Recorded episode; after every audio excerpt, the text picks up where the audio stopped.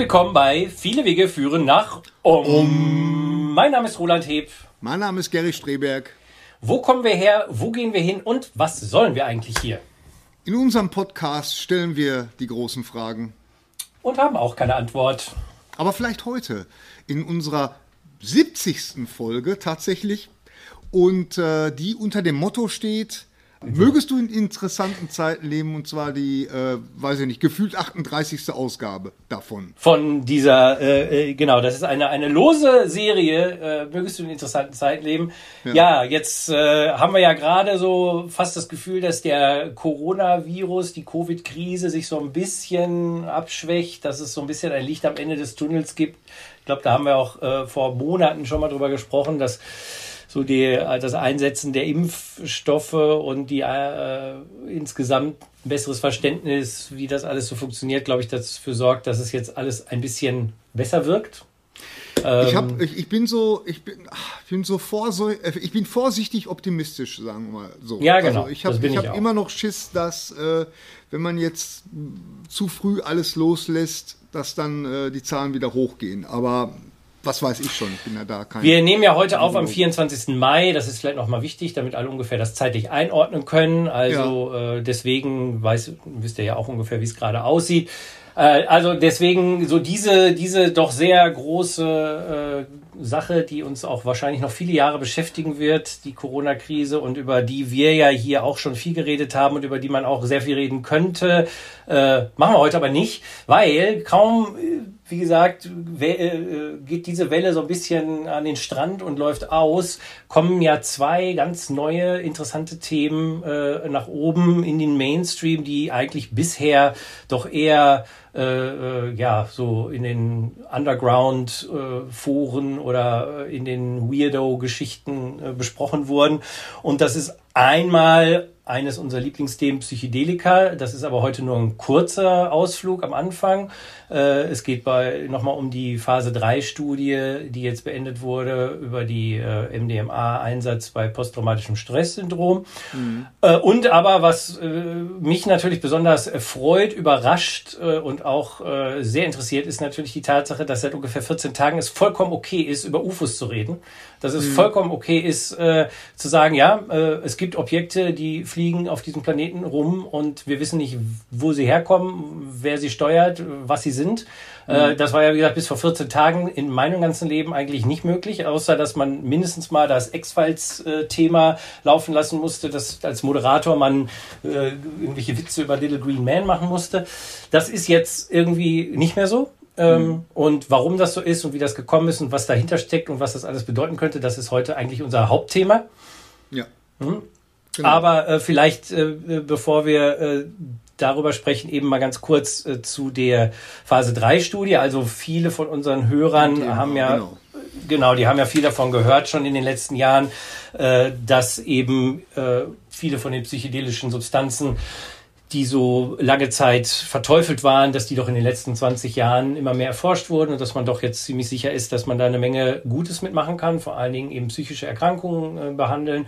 Und äh, ganz vorne weg war ja immer die Organisation MAPS äh, und geleitet von Rick Doblin, äh, die Multidisciplinary Association of Psychedelic Studies oder mhm. Science, das habe ich jetzt gerade nicht im Kopf, äh, kann ich mir aber nicht merken, ist ein bisschen komplex, äh, die ja seit Mitte der 80er Jahre existiert und äh, Rick Doblin und seine Mitarbeiter haben ja jetzt über Jahre wirklich alles getan, um zumindest schon mal eine Substanz wieder salonfähig zu machen, nämlich MDMA, auch bekannt als Ecstasy oder Molly.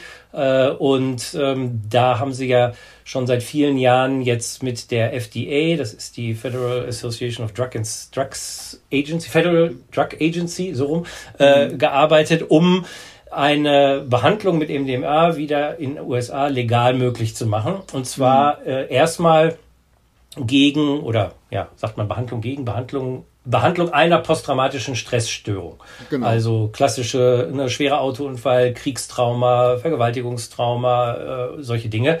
Mhm. Dass Leute, die unter diesen Traumata leiden, äh, die das vielleicht schon seit Jahrzehnten haben, die alles Mögliche probiert haben, äh, das loszuwerden, dass die mit MDMA behandelt tatsächlich äh, ganz starke Heilungsergebnisse erzielen. Und das wurde halt jetzt über Jahre äh, in, in ganz strengen wissenschaftlichen Studien erforscht. Und äh, diese Studien teilen sich immer in drei Phasen auf, Phase 1, 2 und 3. Äh, und die fangen an mit erstmal zu gucken, ob, dieses, ob die Substanz, an der wir jetzt arbeiten, ob die überhaupt sicher ist äh, äh oder ob man gleich tot umfällt, wenn man davon zu viel nimmt. Äh, Phase 2, da versucht man dann schon mal ein bisschen mehr rauszufinden, ob das, was man da behauptet, nämlich dass man mit MDMA diese posttraumatischen Stresssymptome behandeln kann, dass das auch was bringt. Mhm. Und am Ende gibt es die Phase 3, da muss das dann nochmal einer großen Menge von Menschen bewiesen werden. Und äh, wenn dem so ist, äh, dann äh, ist es so, dass die Möglichkeit besteht, eben MDMA wieder legal zuzulassen, dass Psychotherapeuten äh, damit Menschen behandeln können, die unter PTSD okay. leiden. Okay. Mhm. Genau. Und das ist jetzt passiert, äh, dass die äh, Phase 3, zumindest die erste der beiden, es gibt zwei Phase 3 äh, Abschnitte, dass die ist jetzt beendet worden. Okay. Und die hat eben zum Glück, muss man sagen, gezeigt ganz eindeutig, dass es eine ganz, ganz große Wirkung hat. Dass wenn also schwer traumatisierte Menschen MDMA zu sich nehmen, natürlich in einem ganz besonderen Kontext, den wir gleich noch kurz erläutern. Ja, therapeutisch äh, halt therapeutisch, mit Begleitung, richtiges Set und Setting und so weiter, aber da sagen wir gleich noch ein paar Sätze zu, dass die tatsächlich eine ganz starke äh, Verbesserung ihrer Symptome bis zu einem Verschwinden ihrer Symptome haben. Also die Zahlen, die ich jetzt hier vor mir habe. Äh, also warum wir auch jetzt darüber sprechen, ist, dass das, äh, oder nochmal darüber sprechen, ist A, dass das jetzt rausgekommen ist, dass das eben auch in einem äh, der renommiertesten Wissenschaftsmagazine, die es überhaupt gibt, nämlich im Nature Magazine veröffentlicht wurde, dass aber mhm. vor allen Dingen auch die großen Leitmedien des Mainstreams, also die New York Times äh, habe ich da jetzt gerade mal vor mir, weil die haben wirklich zwei sehr, sehr große, gute Artikel darüber veröffentlicht äh, äh, im, im Anfang Mai, als es rauskam, äh, dass da jetzt einfach eine vollkommen anderer Blick auf das Thema ist. Und das ist ja so ein bisschen heute auch, glaube ich, so unser, ähm, unser Oberthema. Ne? Also wir haben es mit zwei Sachen zu tun, die auf den ersten Blick unterschiedlicher nicht sein können, auf den zweiten Blick, und das machen wir vielleicht im hinteren Teil der Sendung, doch ja. vielleicht miteinander zu tun haben, ja, nämlich psychedelische genau. Substanzen, wobei MDMA streng genommen keine psychedelische Substanz ist, aber egal, ich bleibe jetzt mal bei den verbotenen psychoaktiven Substanzen, bisher verbotenen, ja. äh, dass das MDMA äh, jetzt plötzlich im Mainstream auch anerkannt wird als mögliches Heilmittel und dass UFOs, die eben bis auch, äh, auch immer für ja eigentlich nur Bekloppte und, und Spinner, die sich mit beschäftigen, auch plötzlich seriös diskutiert werden. So, das mhm. so ist so das Oberthema. Also von den, von den, also es waren jetzt 90 Leute in der Studie äh, und von denen haben 67 Prozent zwei Monate nach ihrer Behandlung äh, keine PTSD mehr gehabt. Okay. Die waren also hundertprozentig geheilt äh, und die Placebo-Gruppe, die halt auch Therapie bekommen haben, aber ohne MDMA, da waren es 32 Prozent. Auch kein schlechtes äh, äh Ergebnis. Ne? Aber ganz klar kann man sagen, fast äh, zwei Drittel der Leute äh, haben keine Symptome mehr gezeigt. Und ähm, das, was die gemacht haben, ist, dass das MDMA-Protokoll von MAPS äh, ist einfach, äh, dass man ähm, dreimal MDMA nimmt im Abstand von, ich glaube, knapp vier Wochen jeweils. Und mhm. vorher, dazwischen und nachher gibt es äh, Psycho. Ähm, psychotherapeutische Sitzung. Mhm. Mhm, genau, also äh, und das wird alles genau begleitet. Die Sitzungen laufen so ab, dass ähm, die, der Proband oder die Probandin äh, begleitet wird in, diesen, in dieser speziellen äh, Testphase äh, auch von zwei Menschen, immer einem Mann, einer Frau. Mhm. man bekommt halt das MDMA. Das wirkt ja ungefähr so, ja, vier bis sechs Stunden, je nachdem. Äh, meistens gibt man noch eine Boosterdosis nach ein paar Stunden äh, um die Wirkung ein bisschen zu verlängern. Und die Person liegt dann da äh, meistens mit so äh, äh Augenmaske, äh, damit man nicht sieht, hört einen bestimmten, eine bestimmte Musik. Mhm. Und äh, es wird manchmal ein bisschen geredet, manchmal ein bisschen gesprochen mit den Therapeuten. Die Therapeuten sind aber primär auch da, wirklich äh, einfach präsent zu sein und falls irgendwie unangenehme Sachen auftauchen. Ne? Und die Intention jeweils äh, ist natürlich, sich mit einem, mit diesem Trauma, unter dem man jetzt leidet, äh, zu beschäftigen. Also hier im, im New York Times Artikel geht es um einen Kriegsveteran, ne, der unter dem Kriegstrauma leidet, der natürlich dann dieses Kriegstrauma unter dem Einfluss von MDMA und natürlich auch der Psychotherapie drumherum sich genauer anguckt. Ja, ja, genau, ja. genau. Und das ist sicherlich das Wichtigste äh, für uns auch immer. Ne? Also das sagen wir auch gerne. Also nur jetzt MDMA zu nehmen, halt nicht unbedingt vom Trauma. Ganz im Gegenteil. Äh, was ja manchmal passiert ist, wenn Leute dann aus Spaß MDMA nehmen und irgendwie ja plötzlich taucht ein Trauma auf, was sie gar nicht im Bewusstsein hatten. Und das kann dann ja oft unangenehm sein, vor allen Dingen, wenn man jetzt im Kontext einer Party oder einem Festival ist oder so. Mhm. Äh, da gibt's ja dann zum Glück oft die, äh, die ähm, ganzen, ja, so wie das Sendo-Project von Maps, wo man, wo man dann hingehen kann, wo das Zelt ist, ne, wo die Leute sind, die einem dann helfen. Aber das ist natürlich nicht optimal. Besser ist natürlich, man macht es von vornherein mit einer Begleitung und in einem ja, begleitenden logisch. therapeutischen Kontext. Äh, ich persönlich habe das ja auch gemacht schon und kann ja bestätigen, dass das absolut gut wirkt. Ähm, ich will da jetzt gar nicht in die Details gehen, aber ähm, ne, ich, das Obwohl, ist definitiv. Mich würde würd halt schon interessieren, wie macht sich das jetzt konkret, äh, die Einnahme, wie macht sich die jetzt konkret im Körper bemerkbar? Also was für Gefühle oder wie, ja. Ne, ich meine, jeder von uns hat schon mal einen Joint geraucht, da kann man das sagen. Äh, ich werde hm. immer müde. Und was passiert bei MDMA? Äh, ich muss dazu sagen, ich habe es im Zusammenhang mit äh, Psilocybin genommen. Okay. Äh, natürlich in einem Land, in dem das legal ist. Und ähm, da äh, ist es so, dass Psilocybin ist ja oft ähm, auch, sagen wir mal, je nachdem, also ja, man muss dazu sagen, auch da ist ja wichtig Set und Setting, ganz klar. Ja, klar. Ne? Und ich habe das ja jetzt auch, auch in, eingebettet in eine über ein Jahr lange äh, Psychotherapie sozusagen gemacht. Okay. Ich habe halt vorher, zwischendurch und nachher auch äh, Sitzungen gehabt und äh, ne, ohne Substanzen, ganz klar. Ne, und diese Substanz, äh, die, äh, also wenn du die dann einnimmst unter dieser bestimmten Intention, dich mit dir selber, vielleicht mit deinen Traumata zu beschäftigen, dann wird die ja auch ähm, geleitet vom, vom Therapeuten oder der Therapeutin, mit Musik zum Beispiel, ganz wichtig. Ne? Die, die Musik kann sehr stark auch das äh, Erlebnis äh, ich sag mal, steuern oder, mhm. oder beeinflussen. Ist ja klar, ne, wenn ich irgendwie liebliche, schöne Musik höre, ist ein anderes Erleben, als wenn ich irgendwie Death Metal höre. Ja. Und ähm, genau, und es ist aber so, dass man ja bei äh, der modernen Psilocybin-Therapie, jetzt schweifen wir gerade so ein bisschen ab, aber okay, jetzt sind wir einmal dabei, äh, dass man schon auch versucht, erstmal in so die Tiefe abzutauchen. Ne? Weil äh, man will ja erstmal gucken, okay, wo ist denn vielleicht ein Problem? Also man geht erstmal tiefer ins Un Unterbewusste und das ist schon dann auch mit, sagen wir mal, hm, vielleicht mit düstererer Musik und so verbunden. Und das ist auch schon, da, also bei mir persönlich zumindest kamen da sehr starke Ängste auf und, und sehr unheimliche Momente, sehr unheimliche Bilder. Also ich glaube, das, was, wenn du das in der Freizeit machen würdest, würdest du wahrscheinlich sagen, ich habe einen Bad Trip. Ähm, aber ja, ja, genau. äh, wenn man es innerhalb einer äh, Therapie macht, ist es eher ein Challenging, also eine Herausforderung. Und es ist auch das, was man möchte in ja, dem Moment. Genau, genau. Ne? So, also und da geht's dann äh, runter. Und äh, die Psilocybin-Sitzungen ohne MDMA, die gehen bei mir zumindest auch immer wieder, haben sie diese Kurve genommen. Also ich bin sehr tief abgetaucht ähm, und dann ging es aber sehr stark nach oben und hat auch eine Katharsis und eine Art Erlösungsthematik gehabt, die mhm. stark mit meiner persönlichen Geschichte und mit meinem persönlichen Traumata zu tun hatte. Das muss ich jetzt hier nicht auseinandernehmen. Nee, nicht, weil ich, nicht, weil ich das jetzt nicht mache, weil es einfach eigentlich gar nicht so wichtig ist, weil das ist so ein bisschen wie ich erzähle euch einen Traum. Ne? Der ist vielleicht interessant, aber ist eigentlich nur für mich, hat das eine Bedeutung. War sehr abgefahren. Also ich war sehr erstaunt, auf welche Weise sich dann eine Auflösung ergibt. Das war immer unfassbar schräg. Also mhm. Definitiv psychedelic, wie man ja auch so sagt. Aber das ist, wie gesagt, jetzt im Detail nicht so wichtig. Aber im Detail ist wichtig, dass es immer diese Kurve nimmt äh, und dann man kommt sozusagen raus in einem in einer ekstatischen Haltung. Mhm.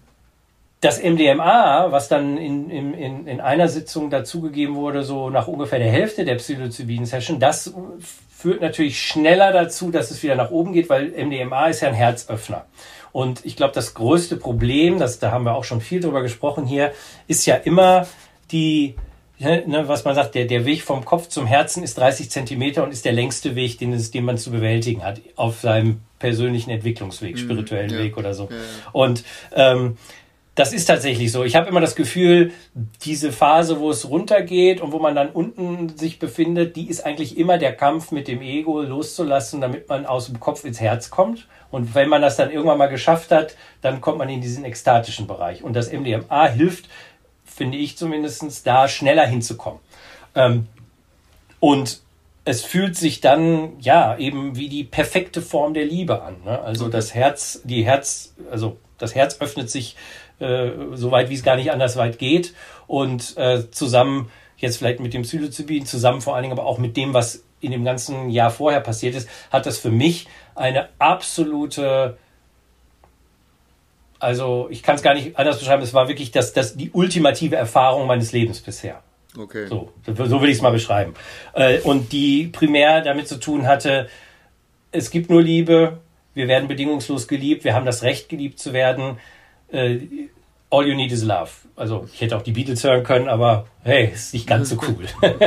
Äh, also das, das muss ich schon sagen, das ist echt äh, sensationell. Und wie gesagt, ich, ich erzähle das ja auch nur deswegen, um zu, zu illustrieren, dass diese Form der Therapie wirklich äh, eine ganz, ganz große Zukunft hat, meiner Ansicht nach. Natürlich mhm.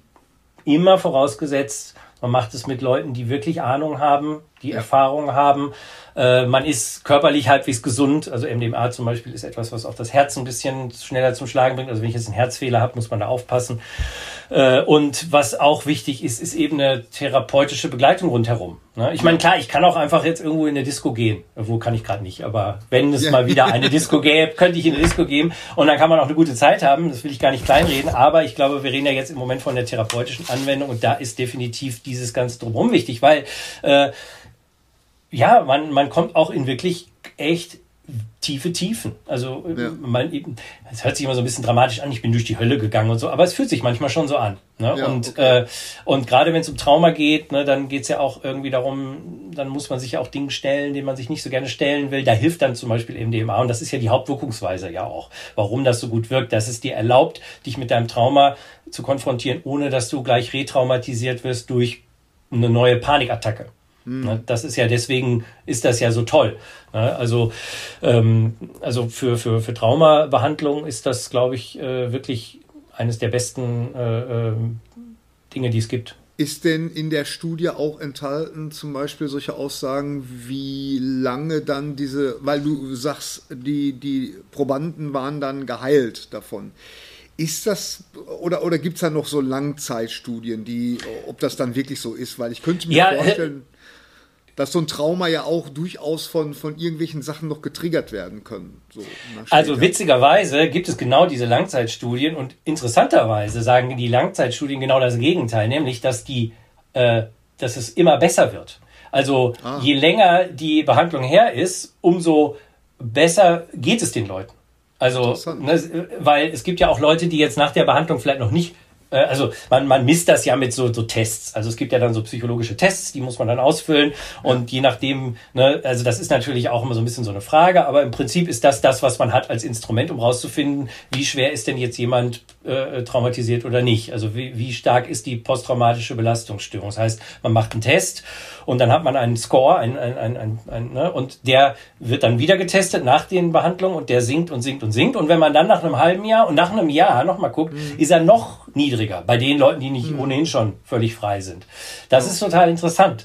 Eine andere Sache, die aber auch passieren kann, ist natürlich, äh, dass man auch noch in tiefere Traumaschichten geht. Also man muss schon auch weiter bewusst bleiben, okay, äh, was, was ist denn jetzt äh, passiert? Also ich würde jetzt mal sagen, gerade die Leute, die noch nicht hundertprozentig geheilt sind, äh, und da kümmern sich ja bin ich mir ziemlich sicher, die Leute von Maps auch um diese Leute, die werden natürlich weiter irgendwie äh, beobachtet und falls da noch irgendwelche Sachen auftauchen, dann muss man da natürlich noch weitermachen. Das heißt ja nicht, dass diese drei Sitzungen MDMA jetzt unbedingt alles heilen. Die drei Sitzungen hat man deswegen gewählt, weil man ja für eine wissenschaftliche äh, Untersuchung muss man ja eine Standardisierung ja. haben. Das heißt, du sagst, äh, du machst drei Tests im Abstand von vier Wochen und drumherum machst genau. du jede Woche oder zweimal im Monat, ich weiß nicht genau jetzt, äh, Thera Therapiesitzung und das machst du für so und so viele Menschen mit MDMA und so und so viele Menschen mit Placebo und dann guckst du halt, wie die äh, äh posttraumatischen Belastungstests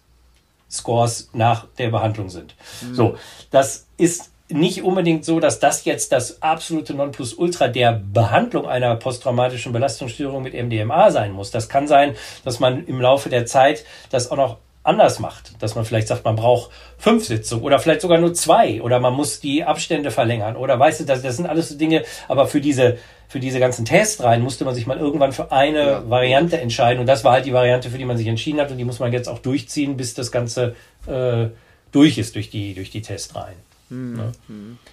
Ja, inter super interessantes Thema und äh, sehr vielversprechend und ich bin gespannt, ob das äh, dann wirklich auch äh, wieder so legal angewendet werden darf. Also im Moment ist es ja so, also man muss ja dazu sagen, es gab ja dann noch ganz viele sehr positive Entwicklungen in der Zeit. Also die, die FDA hat der ganzen äh, Sache ja auch so eine beschleunigte Behandlung gegeben. Also die haben gesagt, okay, das scheint echt gut zu wirken. Wir ja. pushen das jetzt, weil äh, das nennt sich irgendwie Breakthrough Treatment oder so ähnlich. Also immer wenn man äh, bei der FDA das Gefühl hat, man hat gegen eine Krankheit, vor allen Dingen gegen eine, für, gegen die man nicht viel hat und gegen Trauma gibt es nicht so viele nee. ähm, Behandlungsmethoden, die wirklich gut wirken.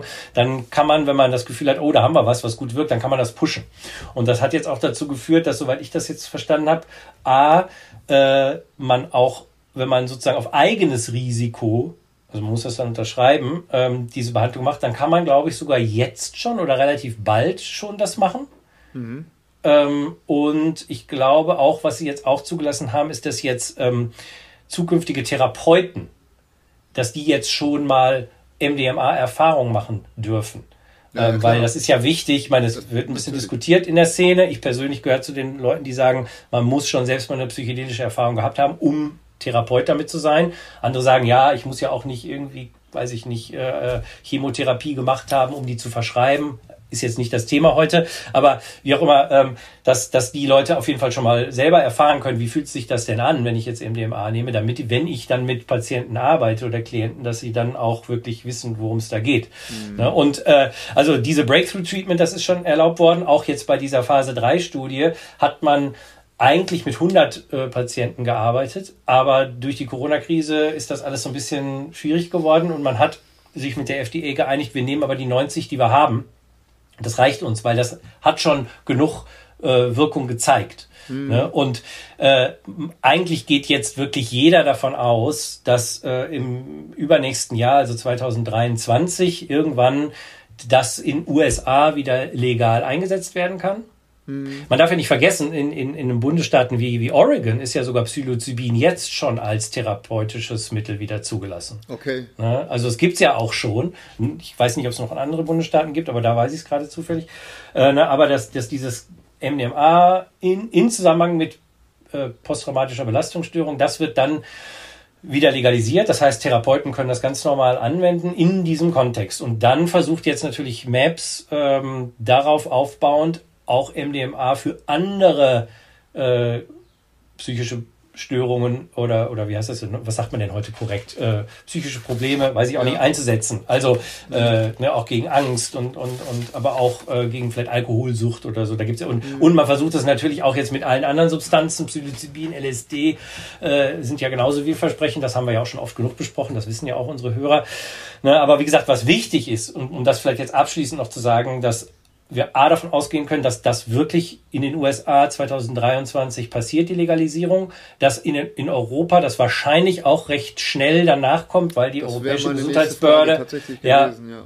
Genau, weil die, die Europäische Gesundheitsbehörde hat äh, auch gesagt, wir erkennen die US-Forschungsergebnisse äh, an. Das heißt, ah, man muss dann hier nur noch so eine kleine Runde drehen.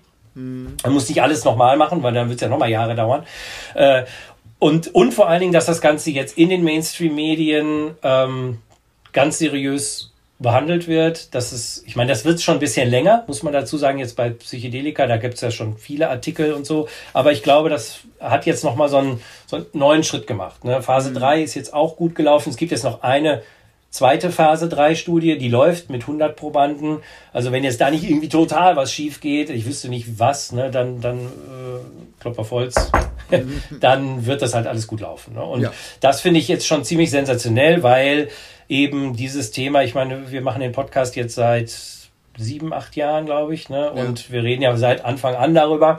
Und es hat sich unheimlich viel getan in, in den letzten Jahren. Also in, auch, gerade auch jetzt auch in unserem Medium. Ich weiß nicht, wie viele gute Podcasts auch in Deutschland es inzwischen jetzt ja, gibt zu dem natürlich. Thema. Ne? Also, Aber ich äh, kann mich sogar noch gut daran erinnern, Roland, als wir angefangen haben. Ähm, auch dieser Podcast ist ja praktisch aus der Inspiration durch äh, amerikanische Podcasts, insbesondere ähm, Joe Rogan, äh, entstanden. Und ich kann mich noch gut daran erinnern, dass das damals auch immer äh, äh, Psychedelics, das war ja bei Joe Rogan ganz mhm. lange äh, eigentlich ein Dauerthema, könnte man sagen. Ne? Ähm, und dass, dass da auch immer wieder die Frage aufkam, äh, dass das Interviewpartner dann auch Joe Rogan gefragt haben, was, was er denn denkt, wie das jetzt alles sich jetzt so, ähm, ja, wie sich das jetzt also auf die Gesellschaft auswirkt und so, dass er da schon immer sehr positiv eingestellt war, dass, dass er wirklich meinte oder äh, ja, dass das, dass das wirklich in so eine positive Richtung geht oder, oder äh, dass das jetzt immer mehr, dass das jetzt immer mehr Fahrt aufnimmt. Ich muss sagen, ich habe so zwischendurch, gerade so auch äh, in, der, in, der, in den Trump-Jahren, habe ich so eher das Gefühl gehabt, oh Gott, oh Gott, das wird jetzt alles eher, wir, wir entwickeln uns in eine komplett andere Richtung. Aber ähm, jetzt ermutigt durch, durch, äh, durch, diese Studienergebnisse muss man natürlich sagen, das ist äh, ähm, klar, das ist natürlich toll, das ist sehr, sehr aufregend, muss ich sagen. Genau, und da kommt natürlich jetzt unheimlich viel anderes äh, Zeug noch mit sich. Ne? Es geht jetzt gerade in der, in der psychedelischen Szene auch viel über diese Kommerzialisierung des Ganzen, ne? weil auf der einen Seite ist es natürlich super positiv, dass das jetzt alles passiert. Gleichzeitig versuchen natürlich jetzt auch wieder Leute Geld damit zu machen. Es gibt ja, zum Beispiel klar. eine, eine, eine äh, Organisation, äh, eine Firma, Compass Pathways, Pathways, die versuchen jetzt zum Beispiel Psilocybin zu patentieren ah. und eine bestimmte Form der Behandlung zu patentieren, was dann natürlich ein totales Desaster wäre, äh, wenn jetzt äh, ja, das in den Händen einer einzigen Gruppe wäre, die auch vor allen Dingen nur damit Geld machen will. Ne? Aber wie gesagt, das ist, ist natürlich immer so. Ne? Es ist ja nie alles perfekt. Dann hast du die erste, die eine Hürde geschafft äh, und dann kommt die nächste. Das, so ist das Leben. Also, äh, ja. aber ich glaube, man kann sich jetzt erstmal freuen, weil man muss ja wirklich sagen, Trauma äh, über das ist, glaube ich, ein Thema, was wir auch nochmal vertiefen wollen in den nächsten Sendungen. Ja, äh, in ja. anderen, also auch mal ohne Substanzen kann man ja viel machen, um sein Trauma zu bearbeiten. Äh, das ist einfach ein Riesenthema, gerade jetzt nach der Corona-Zeit. Ne? Ich ja, meine, natürlich. ich möchte nicht wissen, wie viele Leute jetzt wirklich traumatisiert sind aus zigtausend Gründen. Oder überhaupt ja. erstmal Trauma auch mal selber so anzuerkennen für sich selber. Einfach mhm. mal selber für sich so ähm, erstmal zu checken, okay, das, das, äh, das äh, Problem, was ich habe, so, das ist in Wirklichkeit wirklich ein ausgewachsenes Trauma. Absolut, also, das, ja. Das ja. Also deswegen sollten wir auf jeden Fall bewusst, genau. Da sollten wir auf jeden Fall nochmal drüber sprechen, weil das ist, habe ich auch äh, viele Jahre, habe ich nicht so ganz begriffen bei mir, was eigentlich Traumareaktionen sind. Die, genau. Ich habe das immer ganz anders interpretiert. Mir ist erst eigentlich in den letzten Jahren klar geworden, dass gewisse Dinge, die in mir passieren, dass das ganz klassische Traumareaktionen sind. Ja, ja. ja. Das, das ist halt der, das Ding, weil äh, im Trauma hat man immer irgendwie, also so ist es auch bei mir im Kopf verankert, immer, das haben Soldaten. Ganz klar. ja, genau. Die sehen, die sehen ganz schlimme Sachen. Das ist ja so. Das haben äh, äh, Jugendliche oder beziehungsweise Kinder, die ganz schlimme Sachen erlebt haben. Man sagt ja auch, man hat ja auch festgestellt, ähm, ähm, aber das auch schon länger, dass, dass äh, viele Leute, die dann hinterher zu Serienkillern geworden sind, dass auch die ganz traumatische Erfahrungen gehabt haben in Absolut. der Kindheit. Ne? Absolut. Aber Trauma ist halt nicht nur, muss nicht nur immer jetzt wirklich was, äh, äh, jetzt wirklich, dass eine Bombe neben mir explodiert oder meine, meine Kollegen sterben oder so, sondern Trauma kann ja auch was ganz anderes noch sein. Ne? Und äh, auch so in unserem Alltag und ähm, ja, äh, das, das zu erkennen äh, und dann dagegen was zu machen, das ist ja das finde ich interessant. Also da sollten wir unbedingt mal eine Folge drüber machen. Ja, ich meine, Trauma ist immer dann, wenn ich irgendwann das Gefühl habe, ich sterbe sozusagen oder meine, mein, mein Leben oder meine Existenz ist total bedroht. Und ich ja. meine, ein, äh, ein dreijähriges Kind, was im Supermarkt steht und die äh, Mama verschwindet mal für eine Minute und du hast als Kind nicht mehr die Ahnung, wo ist Mama und das kann ein Trauma sein. Und ich glaube, was auch wichtig ist, ist dabei, das äh, fand ich nämlich auch total spannend, dass dass jedes Trauma gleichberechtigt ist. Mhm, also ja. weil äh, ich glaube, das haben, haben wir das nicht auch schon mal hier gesagt. Äh, das Schlimmste, was dir in deinem Leben passiert, ist ist ist das Schlimmste, was dir passiert ist. Das ist nicht weniger schlimm als ob wenn du jetzt sagst, ja, du hast nur deine Mama drei, drei Minuten im Supermarkt nicht gesehen und ich wurde irgendwie äh, beinahe erschossen im Krieg oder meine besten Freunde sind erschossen worden oder so. Das ist für beide das Schlimmste, aber das heißt nicht, dass das eine ein schlimmeres Trauma ist als das andere. Ja. Das ist auch total wichtig anzuerkennen, weil ich glaube, ganz viele Leute äh, erlauben sich gar nicht, sich mal anzugucken, ob sie nicht ein Trauma hatten, ähm, weil sie denken, ja, mir ist ja gar nichts Schlimmes passiert. Ja, ja. Ja, genau, genau. Also äh, ich glaube, was, was ganz viel dahinter steckt, ohne dass jetzt auch, wie gesagt, da müssen wir eine separate Folge machen. Ja. Das ist ja Kontrollverlust. Und, und, genau. Ähm, ne? und ja, wie gesagt, interessantes Thema, sollten wir unbedingt machen. Und ehrlich gesagt wundert es mich, haben wir das wirklich noch nie? Das, das erscheint mir so merkwürdig, dass wir in all den Jahren noch nie wirklich über Trauma gesprochen haben.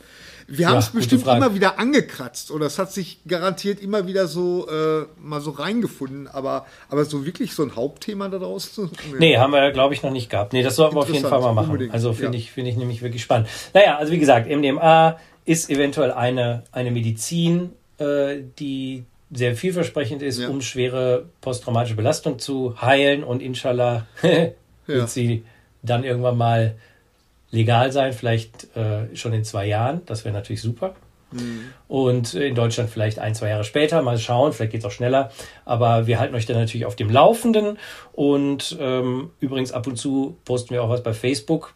Und die, die drei Leute, die da ab und zu mal gucken werden, verstehen, warum wir jetzt in dieser Sendung diese beiden Themen haben, weil das waren nämlich auch äh, Artikel, die wir äh, auf dem Facebook, äh, auf der Facebook-Seite verlinkt haben. Also sowohl mhm. diese New York Times Artikel über das Thema MDMA als auch, jetzt kommen wir, glaube ich, mal zu den Un, äh, nee, weil Unidentified Aerial Phenomena, so heißt nämlich UFO heutzutage, UAP. Äh, man sagt ah, ja will, UFO. Will man das extra, will man das extra von diesem UFO, äh, weil, U, weil, mit UFO hat man ja ein ganz, äh, ganz klares Bild im Kopf. Will man das extra Richtig. jetzt so ein bisschen ich glaube ja. Ich Brandon, glaube, dass, weil Brandon. ich meine, UFO heißt ja auch nur Unidentified Flying Object, sagt ja, genau. auch erstmal überhaupt nichts darüber aus, was es ist. Äh, ja. Das heißt ja nicht Alien Spaceship oder, oder Interdimensional oder Time Machine oder was ja, auch immer, sondern es heißt einfach nur Unidentified Flying Object und UAP, Unidentified Aerial Phenomena. Ist auch dasselbe in grün, aber gut, das ist wohl so. Ja, ich glaube, man hat es sich ausgedacht, als man eben äh, wieder äh, in den USA äh, im Pentagon eine kleine Einheit gegründet hat, äh, die diesen Sachen auf die Spur kommen soll. Hm. Genau. genau. Ja, aber warum reden wir heute darüber? Also, ja, ich glaube, ja, puh, da muss man jetzt natürlich gucken, wo fängt man da an, um nicht bei Adam und Eva anzufangen. Ich glaube, wir reden deshalb drüber, weil am, ich glaube, 13. Mai oder so, das war Sonntag vor einer Woche, in den USA bei 60 Minutes das ist eines der ältesten und man muss auch sagen seriösesten und anerkanntesten Nachrichtenmagazine, also sowas wie Monitor oder Panorama vielleicht, äh, weil diese Sendung 60 Minutes einen knapp 15-minütigen Bericht über dieses Phänomen ausgestrahlt mhm. hat und überraschenderweise eben keinen ha it's little green man ha ha ha und und X-Files mhm. und Mulder und Scully und ich weiß nicht was, sondern ganz ruhig, ganz entspannt, äh, ganz ernst diesem Thema sich angenommen hat. Mhm. Und was danach passiert ist, ist wirklich als, das finde ich eigentlich, das ist der Grund, warum wir eigentlich primär heute darüber reden, ist, ist ein, ein Schalter umgelegt worden, zumindest erstmal in der amerikanischen Medienwelt, aber ich habe auch das Gefühl, so ein bisschen im Rest der Welt, dass man plötzlich jetzt total seriös über dieses Thema berichten kann. Dass es mhm. jetzt erstmal völlig okay ist. Ich muss mich nicht schämen als Journalist, wenn ich darüber was mache. Ich muss es nicht irgendwie mit irgendwelchen Witzen garnieren, um allen auch klar zu machen, hey, ich glaube da natürlich nicht dran, das ist ja totaler Bullshit, aber hey, diese Verrückten hier so, ne? Sondern nein, man kann da ganz normal mit äh, umgehen und man kann ganz äh, seriös darüber sprechen. Und das ist natürlich ein etwas, was zumindest meines Wissens nach, also spätestens seit Anfang der 70er Jahre nicht mehr in der Form passiert ist. Also in den 60er Jahren hat man auch noch ein bisschen seriöser darüber gesprochen, äh, aber spätestens nach äh, dem Project Blue Book 1969 im Condon Report zu dem Schluss gekommen ist, äh, da ist nichts dabei, obwohl im Condon Report irgendwie, ich weiß nicht, ah, weil fast 10% vollkommen unerklärter Fälle drinstehen, hat man im Vorwort aber geschrieben, ist alles in Ordnung, es gibt keine unbekannten Flugobjekte, wir müssen uns nicht weiter darum kümmern. Wir können das Project Blue Book, das war ja das letzte Air Force, äh, äh, die letzte Air Force Organisation, die sich eben offiziell mit diesen äh, Sichtungen beschäftigt hat, dass die dann eingestellt wurden und man sich dann offiziell nie wieder damit beschäftigt hat. So, das ja. war dann. Na.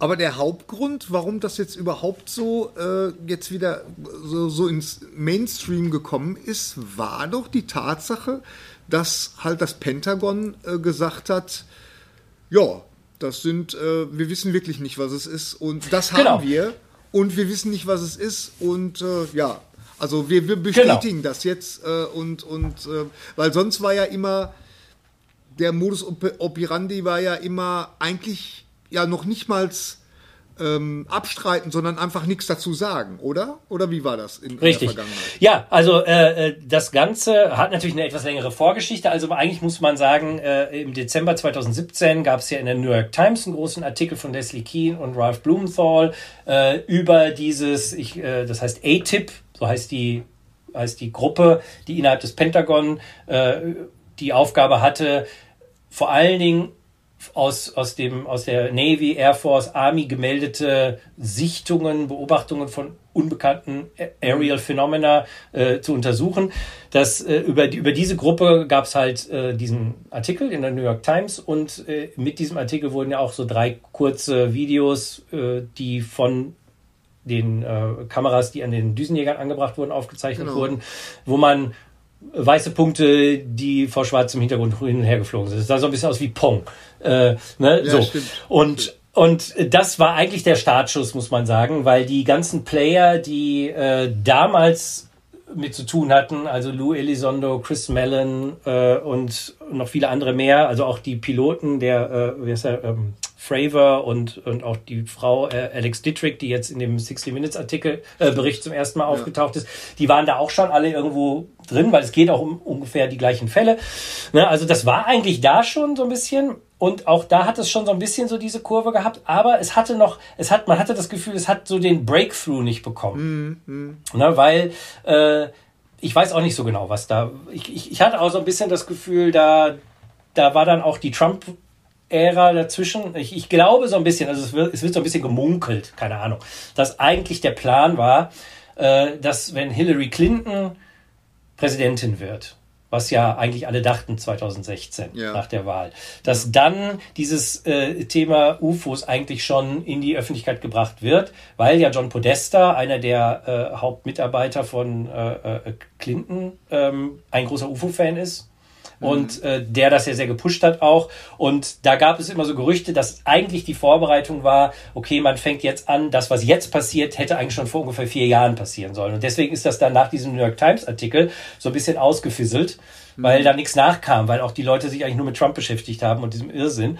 Und, ähm, und jetzt wiederum bekommt das Ganze wieder Fahrt. Ne? Und mhm. du hast komplett recht, die, die absolute Neuigkeit an der ganzen Sache ist dass, dass, dass dieses Pentagon ganz klar zugibt, ja, unsere Piloten, unsere Radar-Operators, unsere Menschen auf den Kriegsschiffen und so weiter und so fort, die sehen in absoluter Regelmäßigkeit Objekte, die offensichtlich intelligent gesteuert werden, mhm. die aber auf so eine Weise sich durch die Luft bewegen, wie es kein einziges Objekt, was auf diesem Planeten existiert, zumindest von dem wir wissen, äh, möglich ist. Und wir haben davon Filmaufnahmen, wir haben davon Radaraufnahmen, wir haben Zeugenberichte von total seriösen Menschen, also zum Beispiel in, in einem Fall, jetzt um den es immer primär geht, äh, vier verschiedene Piloten, die auf der Jagd waren nach einem dieser Objekte und die das gefilmt haben, die es gesehen haben, die versucht haben, es einzuholen und so weiter und so fort. Und ja, das ist so. Und die Filme, die ihr seht, und es sind ja jetzt in den letzten Wochen noch einige andere hm. äh, Filme äh, rausgekommen, ja, die sind auch von uns. Das ist so. Und wir haben keine Ahnung, was das ist. Hm. Und das ist natürlich das, ich sag mal, ganz, ganz Neue an der ganzen Sache. Weil bisher, hast du recht, wurde entweder so getan, als wir haben damit nichts zu tun, oder äh, völliger Blödsinn oder ja, Quatsch. Ne? Das ja. war eigentlich das Neue. Und jetzt ist das plötzlich. Ist das, äh, ja, diese, diese neue Offenheit, ist das, äh, ist das jetzt eine neue Strategie oder, oder wie erklärst du dir das? ja, das ist die große, eine der 61 Million Dollar Questions oder was, ne? Weil, oder, äh, weil, ja, wa warum? Warum? Ne? Theoretisch hätte das Pentagon weiterhin behaupten können, weil diese Filme, und ich kann mir vorstellen, viele haben das in den letzten äh, Wochen gesehen, weil die nun auch in deutschen Medien ja zu sehen waren, die kannst du ja theoretisch auf dem, was weiß ich, Computer von vor 15 Jahren schon nachmachen. Also einfach nur so ein, so ein, so ein Gun-Camera-Footage, ne, wo du dann irgendwas siehst und ein bisschen Wolken oder Wasser und dann irgendeinen Punkt und so.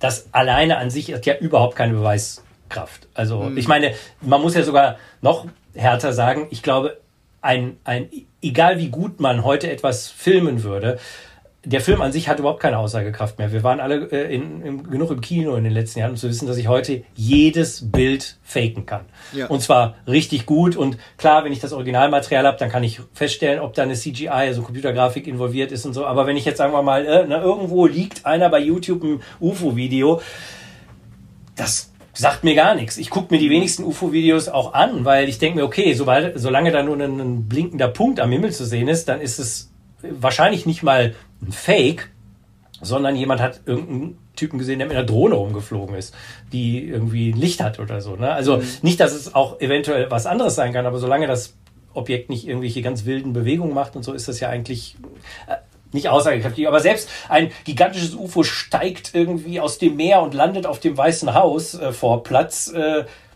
wenn ich keine Zeugen habe, wenn ich keine anderen äh, äh, wenn ich kein Radar, kein, kein äh, was weiß ich, Satellitendaten habe oder so, was auch immer, oder es aus zehn verschiedenen Perspektiven gefilmt habe von völlig unterschiedlichen Menschen, hat es keine Aussagekraft. Das mhm. heißt, diese Bilder haben keine, äh, eigentlich keine Aussagekraft. Das heißt, es wäre überhaupt nicht nötig gewesen, vom, von, vom Pentagon diese Bilder zu bestätigen. Die hätten einfach ja. sagen können, I don't know, wissen wir nicht, mhm. keine Ahnung, nee, ist nicht von uns oder äh, weil, ja, es ist, ein, ist irgendwas anderes. Hätten ja auch behaupten können, ja, wir wissen natürlich wissen wir, was das ist, aber das ist geheim.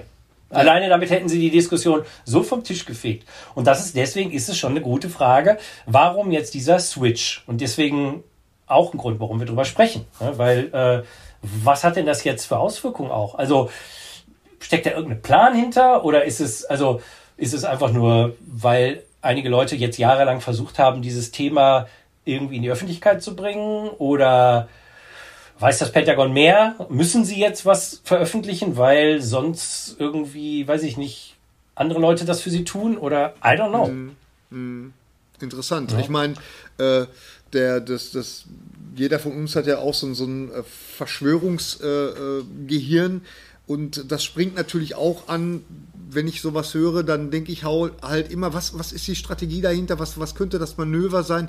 Könnte es vielleicht sogar sein, wollen Sie uns irgendwas, äh, wollen Sie von irgendwas ablenken?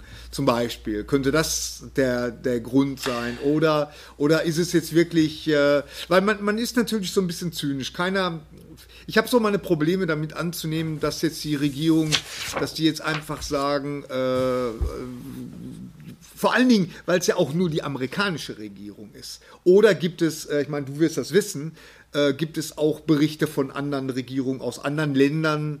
Ich meine, Berichte gibt es garantiert weltweit jede Menge, aber auch, wo dann halt auch die jeweilige Regierung das bestätigt hat? Doch, doch, also auf jeden Fall, soweit ich weiß, ist Chile da ganz offen zum Beispiel, ja. ein kleineres Land. Aber Frankreich hat ja schon vor, ach, pf, keine Ahnung, 20 Jahren oder so mal den äh, Cometa-Report, nennt er sich, rausgebracht, wo wirklich seriöse Wissenschaftler äh, Sichtungen, die in Frankreich gesammelt wurden, über Jahrzehnte ausgewertet haben und auch zu dem ganz klaren Schluss gekommen sind, dass die einzige Erklärung, die sie haben, sind intelligente Wesen, die nicht menschlich sind. Ne, das okay. ist auch schon mal passiert. Ne? Ähm, deswegen, es ist nicht so, irgendwo ist es auch nicht ganz neu, aber ich glaube, jetzt gerade in den USA hat, hat die, ich sag mal, die, das ja, Geheimhalten und, und Abtun und lächerlich machen von UFOs so eine sehr jahrzehntelange Tradition, die mhm. jetzt zumindest aus meiner persönlichen Sicht zum ersten Mal so richtig gebrochen wurde. Mhm. Und deswegen ist es so interessant. Ne? Ja, ja. Und naja, die, die, die Frage ist klar, es gibt natürlich alle möglichen ähm, Verschwörungstheorien äh, und, und auch vielleicht gar nicht unbedingt schlechte Theorien, äh, was dahinter stecken könnte. Ich meine, also was interessant ist, was man sich angucken muss, ist natürlich, dass in dem Ganzen, also dass die Argumentation, die im Moment läuft, ist ja, okay, es gibt diese Objekte und die sind scheinbar technisch unseren technischen Objekten überlegen. Also unsere F-15-Jäger oder was auch immer, die benutzen da, wenn die ne, vom Flugzeugträger starten, das sind die modernsten Kampfflugzeuge, die die Amerikaner zur Verfügung haben. Diese Kampfflugzeuge haben keine Chance, diese Objekte in irgendeiner Form einzufangen, einzuholen, abzuschütteln, abzuschießen, wahrscheinlich auch gar nicht. So. Und das bedeutet ja, es gibt eine Bedrohung, weil eigentlich ist ja der Job der Air Force oder der Navy oder wem auch immer, das zu verhindern, dass jetzt irgendeine, wie auch immer geartete Macht äh, im Luftraum der Amerikaner macht, was sie will. Das ist übrigens ein interessanter Punkt, weil das ist mir bei ein paar Mal, bei ein paar Videos aufgefallen. Ähm, da gab es zum Beispiel äh, ein so ein Video, wo halt auch so ein, so ein Punkt über, übers Wasser rast und äh, scheinbar so von oben gefilmt wird. Meistens sind das ja die Bordkameras, die wahrscheinlich unter mhm. dem Flieger sich befinden. Ja, genau. Und dann, dann wurde das eingefangen von dem, da, da gibt es mhm. ja immer in der Mitte diesen Grid, dieses, dieses, ja. ne? Das wurde dann eingefangen und die, die haben alle gejubelt. Und da habe ich so das Gefühl gehabt, oh, das hat, das hat jetzt was wie die, so, so, eine Begeisterung, wie als wenn du jetzt so einen Wal siehst, der jetzt vor dir so auftaucht oder so. Ne? Genau. Ne? Weil ähm, du hast natürlich recht, weil im ersten, der, die erste Reaktion von, vom Militär sollte ja sein, oh Gott, oh Gott, was kommt da jetzt auf uns zu, was, was ist da? Ne? Und äh, ist das jetzt wirklich eine Bedrohung? Weil äh, eigentlich müssten sie, ich meine, wir alle äh, ähm, oder beziehungsweise Leute in unserem Alter können sich nur sogar noch äh, daran erinnern, an ähm, hier als, äh, wie hieß dieser Rust, hieß der Rust? Ja, der nach, Matthias nach, Rust. nach Russland, ja, nach Russland geflogen. Nach Russland. Nach Russland, genau. Und da ging es doch auch darum, die, die Russen, die waren da wirklich in so einem Zwiespalt. Sollen wir den jetzt abschießen oder so? Also das war auch kurz vor der Katastrophe. Ne? Äh, der ist ja da auch in deren Luftraum eingedrungen und dann müssten die das ja eigentlich als feindseligen Akt nehmen. Aber, aber solche Schilderungen gab es bis jetzt noch nie, dass, dass jetzt wirklich irgend so ein, äh, so, ein, so, ein, so ein Abfangjäger wirklich in so einem äh, Dogfight mit so einem Objekt gewesen ist. Ne? Also es gibt einen, super Fall in Iran, äh, ich glaube in den späten 70ern, äh, der, äh, da ging es genau darum, dass ein iranischer Kampfpilot versucht hat, ein UFO abzuschießen. Ja. Äh, der ist extrem gut recherchiert. Ähm, ich empfehle da auch ein Buch von Leslie Kane, äh, das heißt irgendwas wie UFO, UFOs, Pilots, Admirals und so weiter. Also das ist auch eine von den beiden Autorinnen des New York Times Artikels von 2017. Ah, okay. Äh, eine sehr, sehr gute Forscherin, Forscherin oder Journalistin, die auch ja diese Surviving Death Doku gemacht hat, über die, die wir letztens mal ah, gesprochen ja, ja, haben. Stimmt, genau. Stimmt, stimmt. Also die ist da ja wirklich äh, ganz vorne dabei und, und die hat diesen Fall auch gut untersucht, aber das gab's schon. Und ich, und auch bei den Amis bin ich mir sicher, ich meine, ja, es gibt natürlich tausende von Fällen und so, aber ich glaube, das, das Gute ist ja, man kann sich jetzt im Moment auf das fokussieren, was hier ist. Und ich glaube, diese, dieses Bedrohungsszenario, das ist natürlich bei, aus Verschwörungssicht äh, gibt es natürlich verschiedene Leute, die sagen, ja, die wollen uns jetzt quasi die nächste Bedrohung verkaufen. Also wir hatten ja. jetzt irgendwie, keine Ahnung, Kalter Krieg, dann waren die Russen plötzlich nicht mehr gefährlich, dann gab es die Terroristen, die sind jetzt aber irgendwie anscheinend im Moment auch nicht mehr so ganz wichtig oder so. Äh, die machen irgendwie nichts mehr. Äh, dann, ja, China, aber mit denen will man sich auch nicht so richtig anlegen. Aber die Aliens, sag ich jetzt mal, könnten ja die nächste Bedrohung sein, wegen der wir jetzt noch ein paar hundert Milliarden Dollar mehr für unser Verteidigungsetat brauchen. Das ist eine These. Ich persönlich halte die für ein bisschen absurd, ganz ehrlich, weil ähm, ich glaube, die Amerikaner geben sowas wie, was weiß ich, 800 Milliarden Dollar für Verteidigungszeug aus, ob also ich glaube, die brauchen jetzt nicht noch irgendeinen Grund, also vor allen Dingen nicht so einen etwas schrägen Grund. Mein Verdacht ist vielmehr, dass eigentlich die Leute, die jetzt in den letzten Jahren versucht haben, dieses Thema wieder nach vorne zu bringen, eigentlich einen ganz cleveren Schachzug gemacht haben damit. Denn äh, mit, dieser, mit diesem Bedrohungsszenario hast du eigentlich so ein ziemliches Totschlagargument, dass jeder das ernst nehmen muss. Weil wenn du, also was in diesem äh, äh CBS-Bericht, also in dem 60 Minutes-Bericht, der besonders eindrucksvoll war, und wir werden ihn auch verlinken, wer ihn noch nicht gesehen hat, waren ja eben die Interviews mit den Piloten, mhm. die halt direkt Kontakt mit diesen Objekten hatten. Und zwar laut Aussage eines der Piloten fast jeden Tag über Jahre. Das über muss man sich auch nochmal genau. kurz, ne? So, ja, ja. Äh, so und, und äh, ich, ich, ich glaube, wenn gerade ein, ein patriotischer Amerikaner ich sag mal, dass auch die Medien in Amerika sehen sich ja alle als sehr patriotisch, von extrem wie bei Fox News bis hin zu normal jetzt, ne? Wenn ein, ein patriotischer Amerikaner wird nicht einen, einen erfahrenen Navy-Kampfpiloten unterstellen, dass der bekloppt ist, dass der lügt, dass der nicht, ein, weiß ich nicht, einen Vogel von einem unbekannten Objekt unterscheiden kann, sondern die werden sagen, okay, was die sagen, plus die Filme, plus die Radaraufnahmen, plus die Zeugenaussagen von noch zig anderen Leuten. Da ist was dran.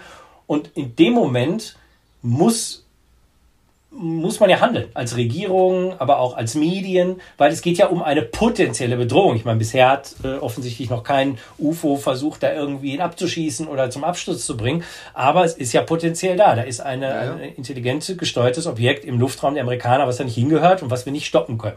Und ich mhm. glaube, das war eher der Schachzug, meiner Ansicht nach, von den Leuten, die jetzt mit diesem ganzen Thema der letzten Jahre, also Lou Elizondo, Chris Mellon, äh, und so diese Player, ich glaube, die haben sich echt überlegt, wie kriegen wir das hin? Und das ist recht clever gewesen. Das ist meine persönliche Meinung. Es kann natürlich sein, dass da noch was anderes hintersteckt, dass die da noch viel Geld wollen für Verteidigung. Aber ich habe eher das Gefühl, die haben einfach einen ganz guten Schachzug gemacht, weil damit kann keiner das merkst du ja auch bei den Interviews, die jetzt bei NBC, CBS, äh, CNN, Fox News, die werden total ernst genommen, die Leute. Weil immer wieder gesagt wird, ja, wir müssen das ja untersuchen. Weil was mhm. ist es denn, wenn es die Chinesen sind? Ich meine, da kommen wir dann gleich auch nochmal zu dem, zu der Frage, was könnte es denn überhaupt sein? Äh, äh, wenn es nicht Aliens sind oder so. Ne? Aber äh, das, das ist, glaube ich, eigentlich so ein Grund. Äh, anderer Grund, warum das jetzt rauskommt, könnte natürlich auch sein, weil ich sag mal so, das Phänomen der UFOs, das ist ja mindestens mal 70 Jahre alt. Also man sagt ja immer so, die moderne UFO-Sichtungsphase begann 1947. Ähm, aber ganz ehrlich ist das Phänomen ja viel, viel älter. Hm. Äh, und ähm, man muss ja davon ausgehen, dass wenn es sich um ein intelligentes Phänomen handelt, dann ist das Phänomen auch in der Lage zu beschließen, wir sorgen dafür, dass man uns nicht hundertprozentig sehen kann. Oder wir beschließen, ja, jetzt zeigen wir uns. Also nehmen wir mal an, also auch nur eine reine Hypothese, das Phänomen hat jetzt in irgendeiner Form kommuniziert, so, in so und so vielen Jahren werden wir uns irgendwie öffentlich zeigen, was auch immer dieses Phänomen ist, dann wird es ja Zeit, die Leute darauf vorzubereiten. Dann wäre das zum Beispiel jetzt natürlich ein guter erster Schritt, weil es ist noch so ein bisschen so auch, ah, wenn man sich diesen Bericht so anguckt, man ist total überzeugt. Also ich meine, gut, ich sowieso, aber egal. Ja, ja. Aber ich glaube, auch viele, viele so eher Skeptiker, selbst Sam Harris, einer der wirklich ja eher als Skeptiker bekannten Menschen, hat jetzt in einem Podcast auch gesagt, das ist potenziell die größte Geschichte der Menschheit und wir ignorieren sie gerade so ein bisschen. Und was ist denn hier los?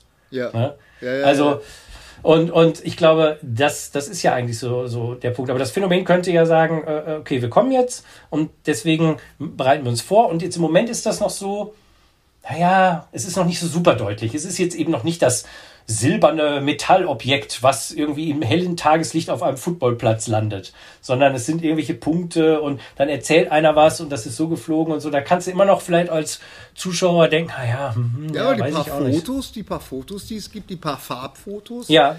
Das äh, finde ich schon, äh, da sind schon ein paar gute dabei, wo ich echt sagen muss, mich erinnert das ja so an den, an den Film wie hieß der noch, Mensch, ähm, wo sie zum ersten Mal äh, CGI eingesetzt haben, weißt du, mit diesem äh, The Flight of Last the... Starfighter? Nee, The Last Flight Starfighter. of the... Äh, Flight of the Navigator, das war aber, du meinst Navigator. eigentlich The Last Starfighter, aber du meinst The Last, ja, Flight of the Navigator.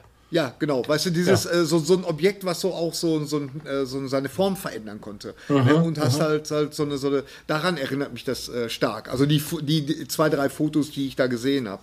Äh, weil das ist natürlich dann auch immer so der, der, der, der Punkt irgendwie, ja, okay, ich meine, man kann ja tausend solche Aufnahmen haben, aber man müsste doch eigentlich mittlerweile auch richtig tolle digitale Aufnahmen haben. Ne? Und, naja, äh, also sagen wir es mal so, äh, was ja zumindest, also Lou Elizondo ist ja der Leiter von ATIP gewesen über Jahre und äh, immer wieder in vielen Interviews, gerade in den letzten Interviews der letzten paar Tage, wird er öfter gefragt, gibt es denn noch besseres Material? Und er sagt, natürlich gibt es besseres Material. Es gibt viel besseres Material. Mhm. Und ähm, wir, was wir bisher gesehen haben, sind, ich glaube, lass mich überlegen, ich glaube, fünf kurze Videos, die teilweise so, weiß ich nicht, 20 Sekunden bis eine Minute lang maximal ja. sind, die ja auch nie den kompletten ab, also die ja immer nur einen Teil zeigen, also auch von diesen Videos, die jetzt äh, diese Gun-Camera-Footage zeigen, die sind ja auch nicht die gesamte Sichtung, sondern die mhm. sind ja nur so ein Stück davon. Und ja. ich glaube, drei, drei Farbfotos. Die, das ist so das, was jetzt, glaube ich, gerade so offiziell kursiert, wo auch die, wo das Pentagon auch sagt, yep, das äh, gibt es, das ist so. Und alles andere äh, äh ist ja, ist ja, ist ja noch irgendwo. Ich mhm. meine, ne, irgendwo liegen ja noch die HD-Aufnahmen oder die zumindest etwas besseren Filmaufnahmen und Videoaufnahmen. Und laut Lou Elizondo, der die ja alle kennen, muss, weil er war nun mal Leiter von, diesem, von dieser äh, Organisation oder von dieser Abteilung im Pentagon, gibt es die auch. Und man kann jetzt davon ausgehen, also was wir noch gar nicht erwähnt haben, ist, dass ja im Juni äh, ein, ein Report, der wurde ja in Auftrag gegeben, äh, äh dass der Senat in den USA einen Report bekommt vom Pentagon über diese Situation. Was hm. ist denn das jetzt? Ne? Und ähm, da ist natürlich nicht so ganz klar, Also da gibt es auch schon, ja, die einen sagen, erstmal wird der eh noch im Juni rauskommen, sondern ein bisschen später, weil irgendwie äh, das alles etwas länger dauert. Es wird wohl offensichtlich einen öffentlichen Teil und einen äh, geheimen Teil, den nur gewisse Senatoren mit gewisser Clearance dann sehen können, geben. Und es gibt auch immer noch so diese Leute, die sagen, ja, wahrscheinlich wird der, vielleicht ist der Report aber auch nicht besonders gut. Also, ne, das muss man alles mal sehen. Aber das ist jetzt auch noch etwas, worauf viele warten. Ob jetzt dieser Report, äh, der für den Senat vorbereitet wurde, damit die sich ein Bild machen können von der Lage, dass äh, die dann vielleicht nochmal neues Material rausbringen. Oder dass vielleicht auch nochmal anderes Material auf andere Wege rauskommt und wir in den nächsten Monaten vielleicht auch tatsächlich besseres Material bekommen. Weil Dass es meine, das gibt, ist keine Frage. Genau, also ich, ich wollte gerade sagen, also hier ist ja jetzt ganz klar, ganz klar eine Grenze überschritten worden. Also da gibt es ja jetzt kein Zurück mehr. Die können ja jetzt, man kann ja jetzt von dieser Sache nicht mehr zurückrudern und sagen, ach nö, war doch nichts.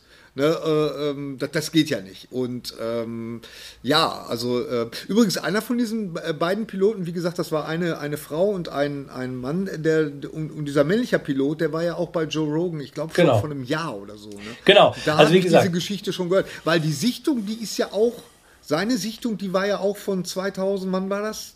War das? 4, 2004. Von 2004 schon, überleg mal. Mhm. Mhm. Ja, ja, genau. das ist ja das Interessante. Es, es geht ja um, also es gibt auch noch, geht auch um Sachen, die 2016 und 2019 passiert sind in diesen ja. äh, Filmen und so, aber eben diese, diese ganz zentrale Sichtung, die ja interessanterweise alle gestartet sind von dem Flugzeugträger Nimitz. Nimitz der, wie wir alle wissen, ja auch der Flugzeugträger aus dem großartigen Film Der letzte Countdown, Countdown. ist, in dem es darum geht. Ein bisschen doof fand, ja. Ja, aber in dem es darum geht, dass ein Flugzeugträger durch ein Wurmlochportal in die Vergangenheit geschleudert wird. Und ich finde, da kommen wir später, sicher, wir kommen ja später auch nochmal zu den etwas äh, schrägeren Aspekten dieses ganzen Phänomens. Das ist ja, ja, schon wieder mal der Trickster in Aktion. Ne? Warum geht es die ganze Zeit um die Nimitz? Der einzige Film, ich meine, es ging jetzt nicht um Außerirdische, aber ein Flugzeugträger fährt durch ein Zeitportal, ich glaube, in den, war das der Koreakrieg oder Zweiter Pearl Weltkrieg? Sie hätten Pearl, Pearl Harbor. Harbor Stimmt, Pearl Harbor. Ich, ich fand ihn eigentlich super als Kind. Genau. Und das ist das, was ich äh, als, Kind so doof fand, weil sie konnten es dann letztendlich nicht verhindern. Ja, weil ja, sie sind dann wieder zurück. Also, also da, ja. wo es so richtig hätte losgehen können, äh, da ist da nichts passiert, meiner Meinung nach. Ich müsste genau. tatsächlich nochmal mit, mit Kurt Douglas als, als Commander da, ne, ja. und Kapitän. Und äh, ich weiß gar nicht, wer da noch alles mitspielt. War Martin ja. Schien auch dabei? Ja, stimmt, stimmt. Martin genau, Schien, genau. genau. Ja. Also auf jeden Fall, aber wie gesagt, was ich eigentlich sagen wollte, ist, also dieser Fall 2004, Flugzeugträger Nimitz ist unterwegs und die Düsenjäger steigen auf und verfolgen dieses Tic-Tac-UFO, wie es immer genannt wird, weil es aussieht wie so ein Tic-Tac-Bonbon, nur in groß, ja. so groß wie, so, also circa so groß wie ein äh, Düsenjäger, äh, aber eben ohne irgendwelche sichtbaren äh, Antriebsmerkmale, keine Flügel, keine Fenster, keine Düsen, keine Propeller, nix, sondern einfach nur wirklich ein Tic-Tac, was durch die Gegend fliegt, so zack, zack, zack, zack, zack, zack, zack, zack, was völlig unmöglich ist, technisch mhm. gesehen, jedenfalls für uns heute. Und äh, das äh, ist natürlich, da, um diesen Fall geht's primär, äh, auch in diesem 60-Minutes-Bericht, weil er eben so gut dokumentiert ist, weil gerade diese Piloten jetzt auch, also die Frau Alex Dittrick hat zum ersten Mal sich mhm. auch geoutet, sag ich mal. Man merkte ich, auch, ich fand, ich fand, man merkte auch bei ihrem Auftritt, sie fühlte sich nicht wohl. So, sie sagte ja auch, dass sie ja. das eigentlich nie vorgehabt hat vor, vor der Kamera, also vor Fernsehkameras ja. äh, ähm, zu äußern. Und man merkte es immer noch an, dass sie sich eigentlich nicht so richtig wirklich wohlfühlte. Aber ja, und ich finde, du siehst an ihr auch wirklich, wie wertvoll dann doch Zeugenberichte sind. Ich meine, es wird ja, ja oft gerade von Skeptikern gesagt, ja, ein Zeugenbericht ist eigentlich gar nichts wert, weil wir können uns ja eh nicht an das richtig erinnern, was wir gesehen haben und so. Da ist sicher was dran, aber wenn ich unter anderem Zeugenberichte habe und vier verschiedene und Radarbilder und Filmbilder und noch andere Zeugen vom, vom Schiff und so weiter, dann fügt sich irgendwann ein Bild zusammen.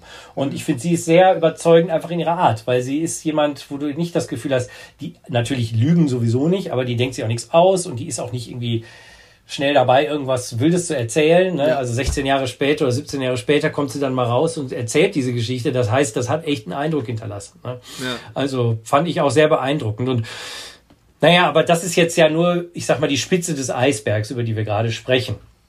Und ähm, ich, ich glaube, man muss sich das wirklich auf der Zunge zergehen lassen. Ne? Die Tatsache ist, dass die, das Pentagon und die US-Medien eindeutig sagen, es gibt eine von irgendeiner Intelligenz gesteuerte Objekte, die in unserem Luftraum rumfliegen und machen, was sie wollen. Und zwar schon seit mindestens mal ja, 20 Jahren. Klar, natürlich viel länger, aber mhm. jetzt geht es ja primär um diese Zeit ab 2000 ungefähr. Ne? Und, und wir haben die Dinger nicht ein- oder zweimal gesehen, sondern täglich über Jahre. Mhm. So. Jetzt kommen wir ja mal zu der Frage, was, also, wenn man jetzt mal, also man muss ja wirklich sagen, okay, was, was gibt's jetzt für Varianten? Was, was kann das denn jetzt erklären? Mhm. Also, es gibt ja eigentlich nur die Erklärung, entweder das ist eine riesengroße Lügenaktion, also auch, die sind alle, die lügen jetzt alle, die denken sich das alle aus, um irgendwie uns irgendeinen Scheiß zu verkaufen, damit wir jetzt mehr Geld ausgeben. Das halte ich für absolut blödsinnig. Ja. Aber ist zumindest, nein, ist Quatsch. Ist völliger Quatsch. Aber man muss ja mal alles so durchspielen. So, das, das wäre ja eine Variante. Äh, dann ist es möglich, dass die, dass es irgendein Phänomen gibt, was sie alle nicht verstehen, was sie nicht einordnen, also ein, was weiß ich, ein natürliches Phänomen oder äh, es gab, gab ja jetzt viele, viele Skeptiker, die sich gerade diese Aufnahmen angeguckt haben und dann gesagt haben, ja, aber das ist doch nur irgendwie ein, eine, ein Artefakt der Linse oder das ist dies und jenes, was es vereinzelt ja auch vielleicht sein kann, aber es müsste dann ja für alle diese Fälle gelten, weil man muss ja sagen, es gibt ja weltweit seit, seit weiß ich nicht, Menschengedenken hunderttausende UFO-Sichtungen mhm. und äh, wenn auch nur eine einzige davon echt ist, also echt im Sinne von, es ist ein unbekanntes Phänomen, was intelligent ist, dann reicht es ja aus. Dann können die anderen ja alle Fakes oder falsch ein, äh, ne? also entweder äh, und, und die und, und so Erzskeptiker, also bin ja auch der Ansicht, Skeptizismus ist gut, man sollte vorsichtig sein, was man glaubt, aber äh, viele von diesen sogenannten Skeptikern sind ja eigentlich nicht Skeptiker, sondern sind ja auch gläubig in dem Sinne, dass sie auf Teufel komm raus beweisen wollen, dass dieses Phänomen zum Beispiel nicht existiert. Und dann auch die wildesten Theorien, die viel bekloppter sind, als man eigentlich denken würde, ne, benutzen. Und das ist jetzt aber die eine Variante, ist natürlich all diese Aufnahmen, all diese Zeugenberichte, all die Radaraufnahmen und so weiter, sind alle irgendwie falsch verstanden. Hm. Was ich auch unwahrscheinlich finde, vor allen Dingen unter der Prämisse, dass man ja bedenken muss, äh, die, diese, diese ATIP-Leute beim Pentagon und auch andere innerhalb des Apparates, des Verteidigungsapparates, werden sich ja diese Filme auch genau angeguckt haben. Plus, die haben ja viel mehr Material. Die haben ja nicht ja. nur diese 30 Sekunden, sondern die haben ja die, weiß ich nicht, so und so viele Minuten, plus die haben noch alles andere. Und äh, das ist so ein bisschen, was ich bei den aktuellen Skeptikern so bizarr finde, dass die immer sagen, ja, aber hier dieses Film. Und denkst du, ja, aber Moment, Leute, glaubt ihr denn nicht, dass sich ETIP und andere sich das vorher auch schon mal genau angeguckt haben, bevor ja. sie jetzt an die Öffentlichkeit gehen und sagen, ja. wir wissen nicht, was es ist? Ja, genau. Ja, ja. Ja, das, das ist äh, sehr merkwürdig. Weil, aber das, das äh, ähm, schließt vielleicht so ein bisschen meine nächste Frage, die ich habe, weil du beobachtest das ja viel genauer als ich. Wie ist denn jetzt, wie ist denn jetzt so die, die Stimmung in den, in den Foren ähm, mhm. in den UFO-Foren, weißt du, also äh, von Leuten, die, die ja schon immer äh, gesagt haben, da ist was äh, und das sollte man äh, mehr erforschen und so. Wie kommt denn da diese plötzliche Öffnung? Wie kommt das denn da an? Oder, oder gibt es da gleich Gegenverschwörung? Also Absolut. die dem Braten nicht? Natürlich, das, was ich gerade gesagt habe, also äh, vorhin mal erwähnt habe, also äh, sehr beliebte Gegenverschwörung ist eben diese sogenannte Vorbereitung auf die nächste False Flag Attack. Also Ne? Also dass, dass jetzt quasi ein, ein UFO-Angriff simuliert wird.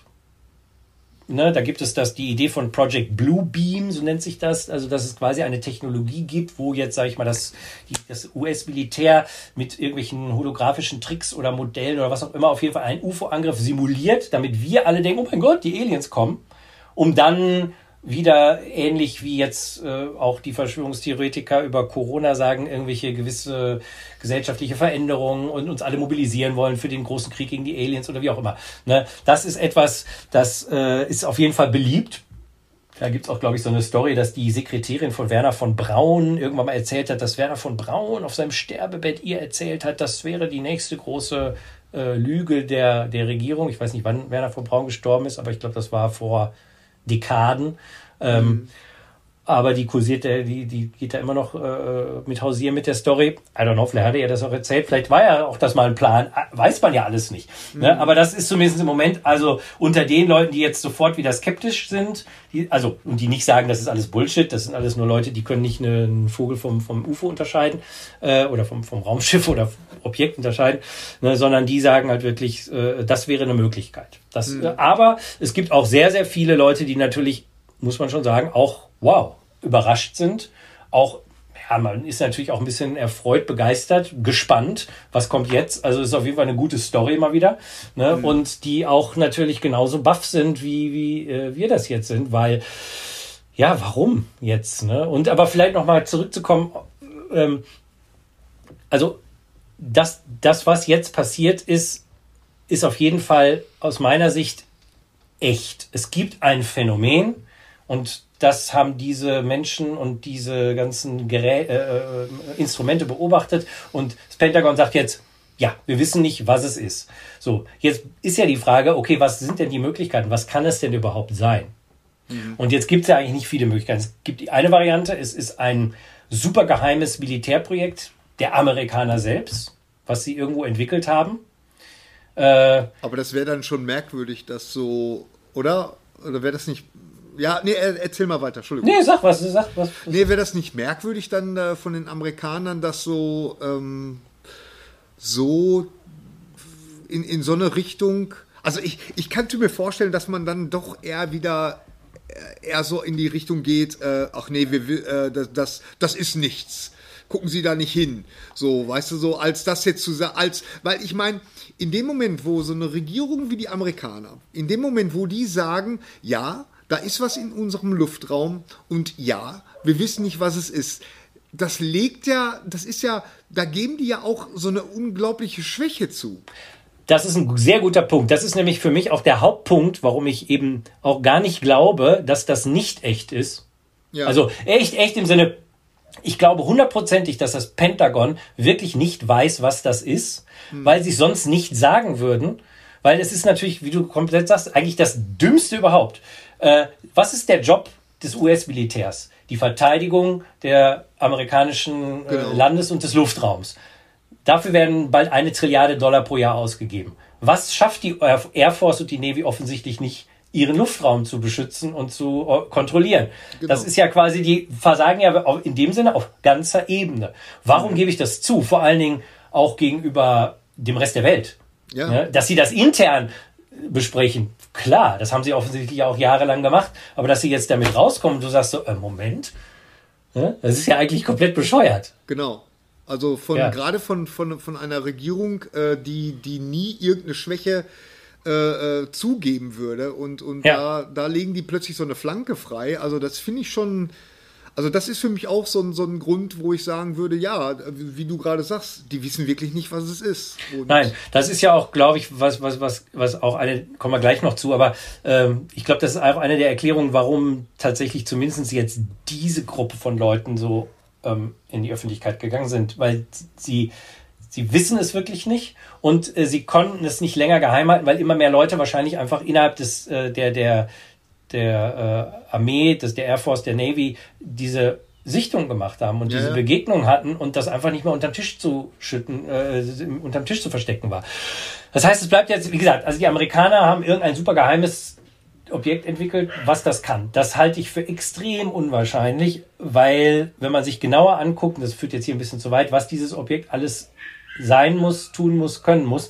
Dass also Christopher Mellon, einer von den Leuten, also der früher im Verteidigungsministerium eine sehr hohe Position hatte, der ja dafür gesorgt hat, dass dieses Material zum Beispiel auch äh, an die Öffentlichkeit gekommen ist, der hat in diesem, war es in dem Bericht oder ich glaube in dem CNN-Bericht, auf jeden Fall in einem der äh, Mainstream-Medienberichte äh, auch gesagt, ja, wer auch immer diese Objekte hat, ist uns 100 bis 1000 Jahre voraus. Und das hat er mal so nonchalant gesagt und das stimmt auch, weil man muss ja überlegen, was muss denn so ein Objekt alles auch können? Also das muss ja auch aus einem Material sein, was diese G-Kräfte, das sind ja unfassbare G-Kräfte, die auf so ein Objekt mhm. wirken, wenn das innerhalb von einer auf die andere Sekunde auf irgendwie 30.000 Meilen pro Sekunde, äh, pro Stunde beschleunigt. Das reißt ja normalerweise ein, ein, ein, ein Düsenjäger würde das ja gar nicht schaffen, würde auseinanderfallen. Ganz genau. Diesen, und plötzlich ne? und äh, äh, hier in diesem einen berühmten Bericht ja auch verschwindet und 36 Meilen später wieder irgendwo auftaucht. Genau, und, und, und, oder ins Wasser gehen kann. Oder, Wasser, äh, ja. oder, ne, also, das muss ja. Das hat mich auch überrascht. Ja hast du das, äh, hast du das vorher schon mal gehört? Also, das, das, äh, das, das war mir neu. Also, dass, hm. dass sowas. Nee, das, das ist, also, under, unidentified, äh, wie heißen sie denn noch? Die haben auch einen Namen. Underwater Objects, keine Ahnung, nee, komme ich jetzt gar nicht drauf. Nee, aber das ist, das wird öfter beobachtet. Es gibt ja auch die Idee, dass wenn es, sagen wir mal, eine Basis der Aliens gibt, warum, die wäre wahrscheinlich irgendwo im Ozean, weil da sucht keiner. Mhm. Der Ozean ist immer noch relativ unbekannt für uns Menschen und ja. irgendwo mitten, mitten im, im, im, Atlantik, irgendwie in ein paar tausend Meter Tiefe, wäre ja ein guter Ort. Ja, da kann man sich ja gut verstecken, sage ich jetzt mal. Genau. Aber nein, nein, aber äh, wie gesagt, das, das ist ja, äh, also das muss ja alles Mögliche können, plus es muss ein Antrieb haben, der offensichtlich die Gravitation ausheben kann. Und ich sag mal, wenn die Amer nehmen wir mal an, die Amerikaner hätten das tatsächlich in irgendeiner Geheimlabor entwickelt, dann fragt man sich schon, warum schwirren die denn ausgerechnet um ihre eigenen Jungs rum? Wollen die die ärgern? Wollen die die nerven? Wollen die mal testen, ob die das können? Ist es nicht total gefährlich? Ist es nicht vielleicht auch leichtsinnig und dumm? Äh, mhm. Dass das ein, zwei Mal vielleicht von irgendwelchen Spackos gemacht würde, ja, aber dass das ständig vorkommt, hm, unwahrscheinlich, finde ich jedenfalls. Äh, ja, jetzt könnte man überlegen, hat vielleicht irgendein privater äh, Konzern ne, irgendwas entwickelt? Aber auch da, ich meine, wir reden jetzt hier von einer technischen Quantensprung. Ne? Also wir reden ja nicht von irgendeinem Flugzeug, das statt 2000 Stundenkilometer 5000 Stundenkilometer fliegen kann, was ja schon ziemlich sensationell wäre oder so, oder, sondern wir reden wirklich von von Objekten, die Dinge tun können, die technisch einfach eigentlich und auch physikalisch nicht möglich wären. Ja. Oder sein dürften. So, ne? Deswegen finde ich, ist auch die zweite Erklärung, ja, das ist ein geheimes Objekt der Chinesen oder der Russen oder wer auch immer, irgendeiner eines äh, anderen Landes, auch für sehr unwahrscheinlich. Ähm, vor allen Dingen ja auch, ja. Ne, ja, vor allen Dingen ja auch, weil ja diese Objekte nicht erst seit letztem Jahr gesehen werden. Das muss man Ganz auch mal genau. dazu sagen. Ja, ja. Ne? Also äh, klar, man fokussiert sich jetzt auf diese alles nach 2000, aber wir haben diese Sichtung ja, wie gesagt, seit Jahrzehnten, vielleicht seit Jahrhunderten. Äh, und bis heute haben wir noch nicht, also es war auch immer die Sache, ja, äh, die Amerikaner und irgendwann kommen die dann mit ihrem Superflugzeug mal raus. Und ja, tun sie ja nicht. Also es gibt auch keine, es gibt ein so ein, so, so, so ein äh, Flugzeug, wie heißt das noch, TR-88 oder so ähnlich, komme ich gerade nicht drauf, was immer gerne hervorgeholt wird. Da arbeiten die Amerikaner dran. Das hat ganz tolle äh, Sachen. Nur das ist auch schon seit 30 Jahren, glaube ich, in, wird darüber gesprochen. Oder seit 20 Jahren, wo ich auch denke, naja, inzwischen würden die es doch, glaube ich, mal einsetzen, wenn sie das wirklich hätten. Ne? Mhm. Und auch da werden nicht solche Flugmanöver beschrieben, sondern das hat schon noch mal ganz andere Möglichkeiten, viel geringere Möglichkeiten. Also Chinesen, Russen scheiden für meinen Empfinden auch aus. Und ähm, ich glaube, das ist auch eigentlich die Konsensmeinung von all den Leuten, die jetzt damit so in, an die Öffentlichkeit gehen, weil sonst, ne, sie sagen zwar immer noch, das ist ja eine Möglichkeit und deshalb müssen wir auch aktiv werden, weil wir müssen ja unseren Luftraum verteidigen. Aber ganz ehrlich, äh, halt, ja, ich glaube nicht, dass es von, von Menschen gemacht ist. Ja. Was, also wie gesagt, ich, ich finde im Moment hat das alles noch so ein, so ein ähm, fühlt sich das alles noch so an wie so nette Delfinsichtungen bei einer Bootsfahrt. Aha. So, und äh, aber was, was würde passieren, wenn jetzt zum Beispiel die Deutschen sagen würden oder die, die, äh, die Franzosen oder die Russen sagen würden, ja, wir, wir haben exakt die gleichen Phänomene am Himmel und ja, auch wir wissen nicht, was es ist. Was, mhm. was meinst du, was, also, oder anders gesagt, was, was ist jetzt der nächste Schritt? Was, was denkst du, was, was äh, kommt, was könnte da jetzt draus werden? Das ist eine super interessante Frage, weil da könnte man jetzt natürlich argumentieren, das wäre noch eine, ich sag mal, positive Verschwörungstheorie, die ja niemand Geringeres als Ronald Reagan schon mal in den 80er Jahren, nicht zuletzt in einer Rede vor der UN, äh, gesagt hat. Nämlich, was wäre denn, wenn wir es als Menschheit mit einer Bedrohung aus dem All zu tun hätten? Dann würden wir uns alle zusammentun. Dann würden wir alle zusammenarbeiten. Mhm. Äh, könnte man natürlich sagen, okay, nehmen wir an jetzt, wie du sagst, die Russen, die Engländer, die Deutschen, die Franzosen, die Australier, die Chinesen, alle sagen, ja, wir kennen das auch, das Phänomen, wir haben keine Ahnung, was das ist. Könnte es dann dazu führen, dass sie alle sich zusammentun, weil sie sagen, okay, wir sind es alle nicht, dann muss es ja jemand sein, der nicht wir sind, mhm. ja, entweder oh, der irgendwo anders herkommt, müssen wir dann uns wappnen für einen eventuellen Angriff. Ich persönlich, da kommen wir nachher zu, ich glaube, das Phänomen hat ja ganz andere äh, Aspekte und Hintergründe noch, aber einen klassischen Angriff durch UFOs halte ich für extrem unwahrscheinlich, weil ähm, nehmen wir mal an, es handelt sich um eine außerirdische Rasse vom Planeten CT Reticuli 7, dann hätten die das ja schon längst machen können. Warum warten diese, warum warten die, ja, die müssen erstmal gucken, machen erstmal so, so äh, Auskundschaftsflüge. Aber das machen sie jetzt auch schon seit 50, 60, 70 Jahren. Also wenn die so technisch überlegen sind, dann hätten sie das auch quasi 1948 schon machen ja, können, nachdem sie, oh, das ist die Erde. Ich glaube, wir sind auch nicht so kompliziert äh, ähm, für äh, etwa äh, höhere ähm, Existenzen, äh, uns, dass man uns ja so lange studieren müsste. Ich glaube, wir sind sehr, sehr simpel eigentlich in unserer. Glaube ich auch. Also von dem her, na, aber es könnte natürlich sein. Also jetzt positive Verschwörung, nehmen wir mal an, da sitzen jetzt Leute und sagen, okay, wir müssen uns irgendwann überlegen. Ähm, ich kann mich sogar erinnern, wir haben sogar tatsächlich mal drüber nachgedacht, einen Film zu machen, wo es darum geht, dass irgendwann äh, mal gesagt wurde, dass Aliens kommen und die ganze Welt hat sich zusammengetan und dann kommt irgendwann raus und irgendwelche Leute finden raus, das war alles nur ein Fake, um die Menschen zu befrieden. Weißt du, wenn die Leute, weil klar, ne, das, das haben wir ja zumindest in den Anfangsmonaten der Corona-Krise gesehen, da sind ja alle Leute so ein bisschen zusammengekommen, ne? weil es gab quasi ja eine Bedrohung von außen, die nichts mit uns zu tun hatte. Ja. Äh, aber das hat sich ja leider so ein bisschen relativiert wieder. Aber trotz alledem, das könnte ja sein. Das wäre jetzt eine Möglichkeit. Ne? Also ähm, meine, man könnte jetzt auch spekulieren, ob das, ob diese Sichtung, ob das jetzt gerade jetzt alles so in die Öffentlichkeit kommt, weil jetzt, obwohl, nee, das ist ja Blödsinn, weil, wie gesagt, diese, diese Sichtung, der, der Knackpunkt ist ja wirklich, das existiert ja schon seit Jahren und nicht jetzt erst seit, seit der Pandemie oder so. So mhm. nach dem Motto, ah, guck mal, die, die, die Menschen, die kriegen das doch nicht gebacken, selbst in so einer, in so einem, so was Simplen wie, äh, wie eine Viruspandemie äh, zusammenzuhalten oder, oder ähm, ne, deswegen zeigen wir uns jetzt mal. Das ist ja Blödsinn. Diese Phänomene, die gibt es ja jetzt schon seit, seit Jahrzehnten. Ne? Wie gesagt, wir wissen es alle nicht. Also wenn du fragst, was glaube ich, was als nächstes passiert, kann ich dir natürlich auch nicht sagen. Keine Ahnung. Ne? Also ich, ich, ich hoffe so ein bisschen natürlich, dass es jetzt nicht wieder ausfisselt.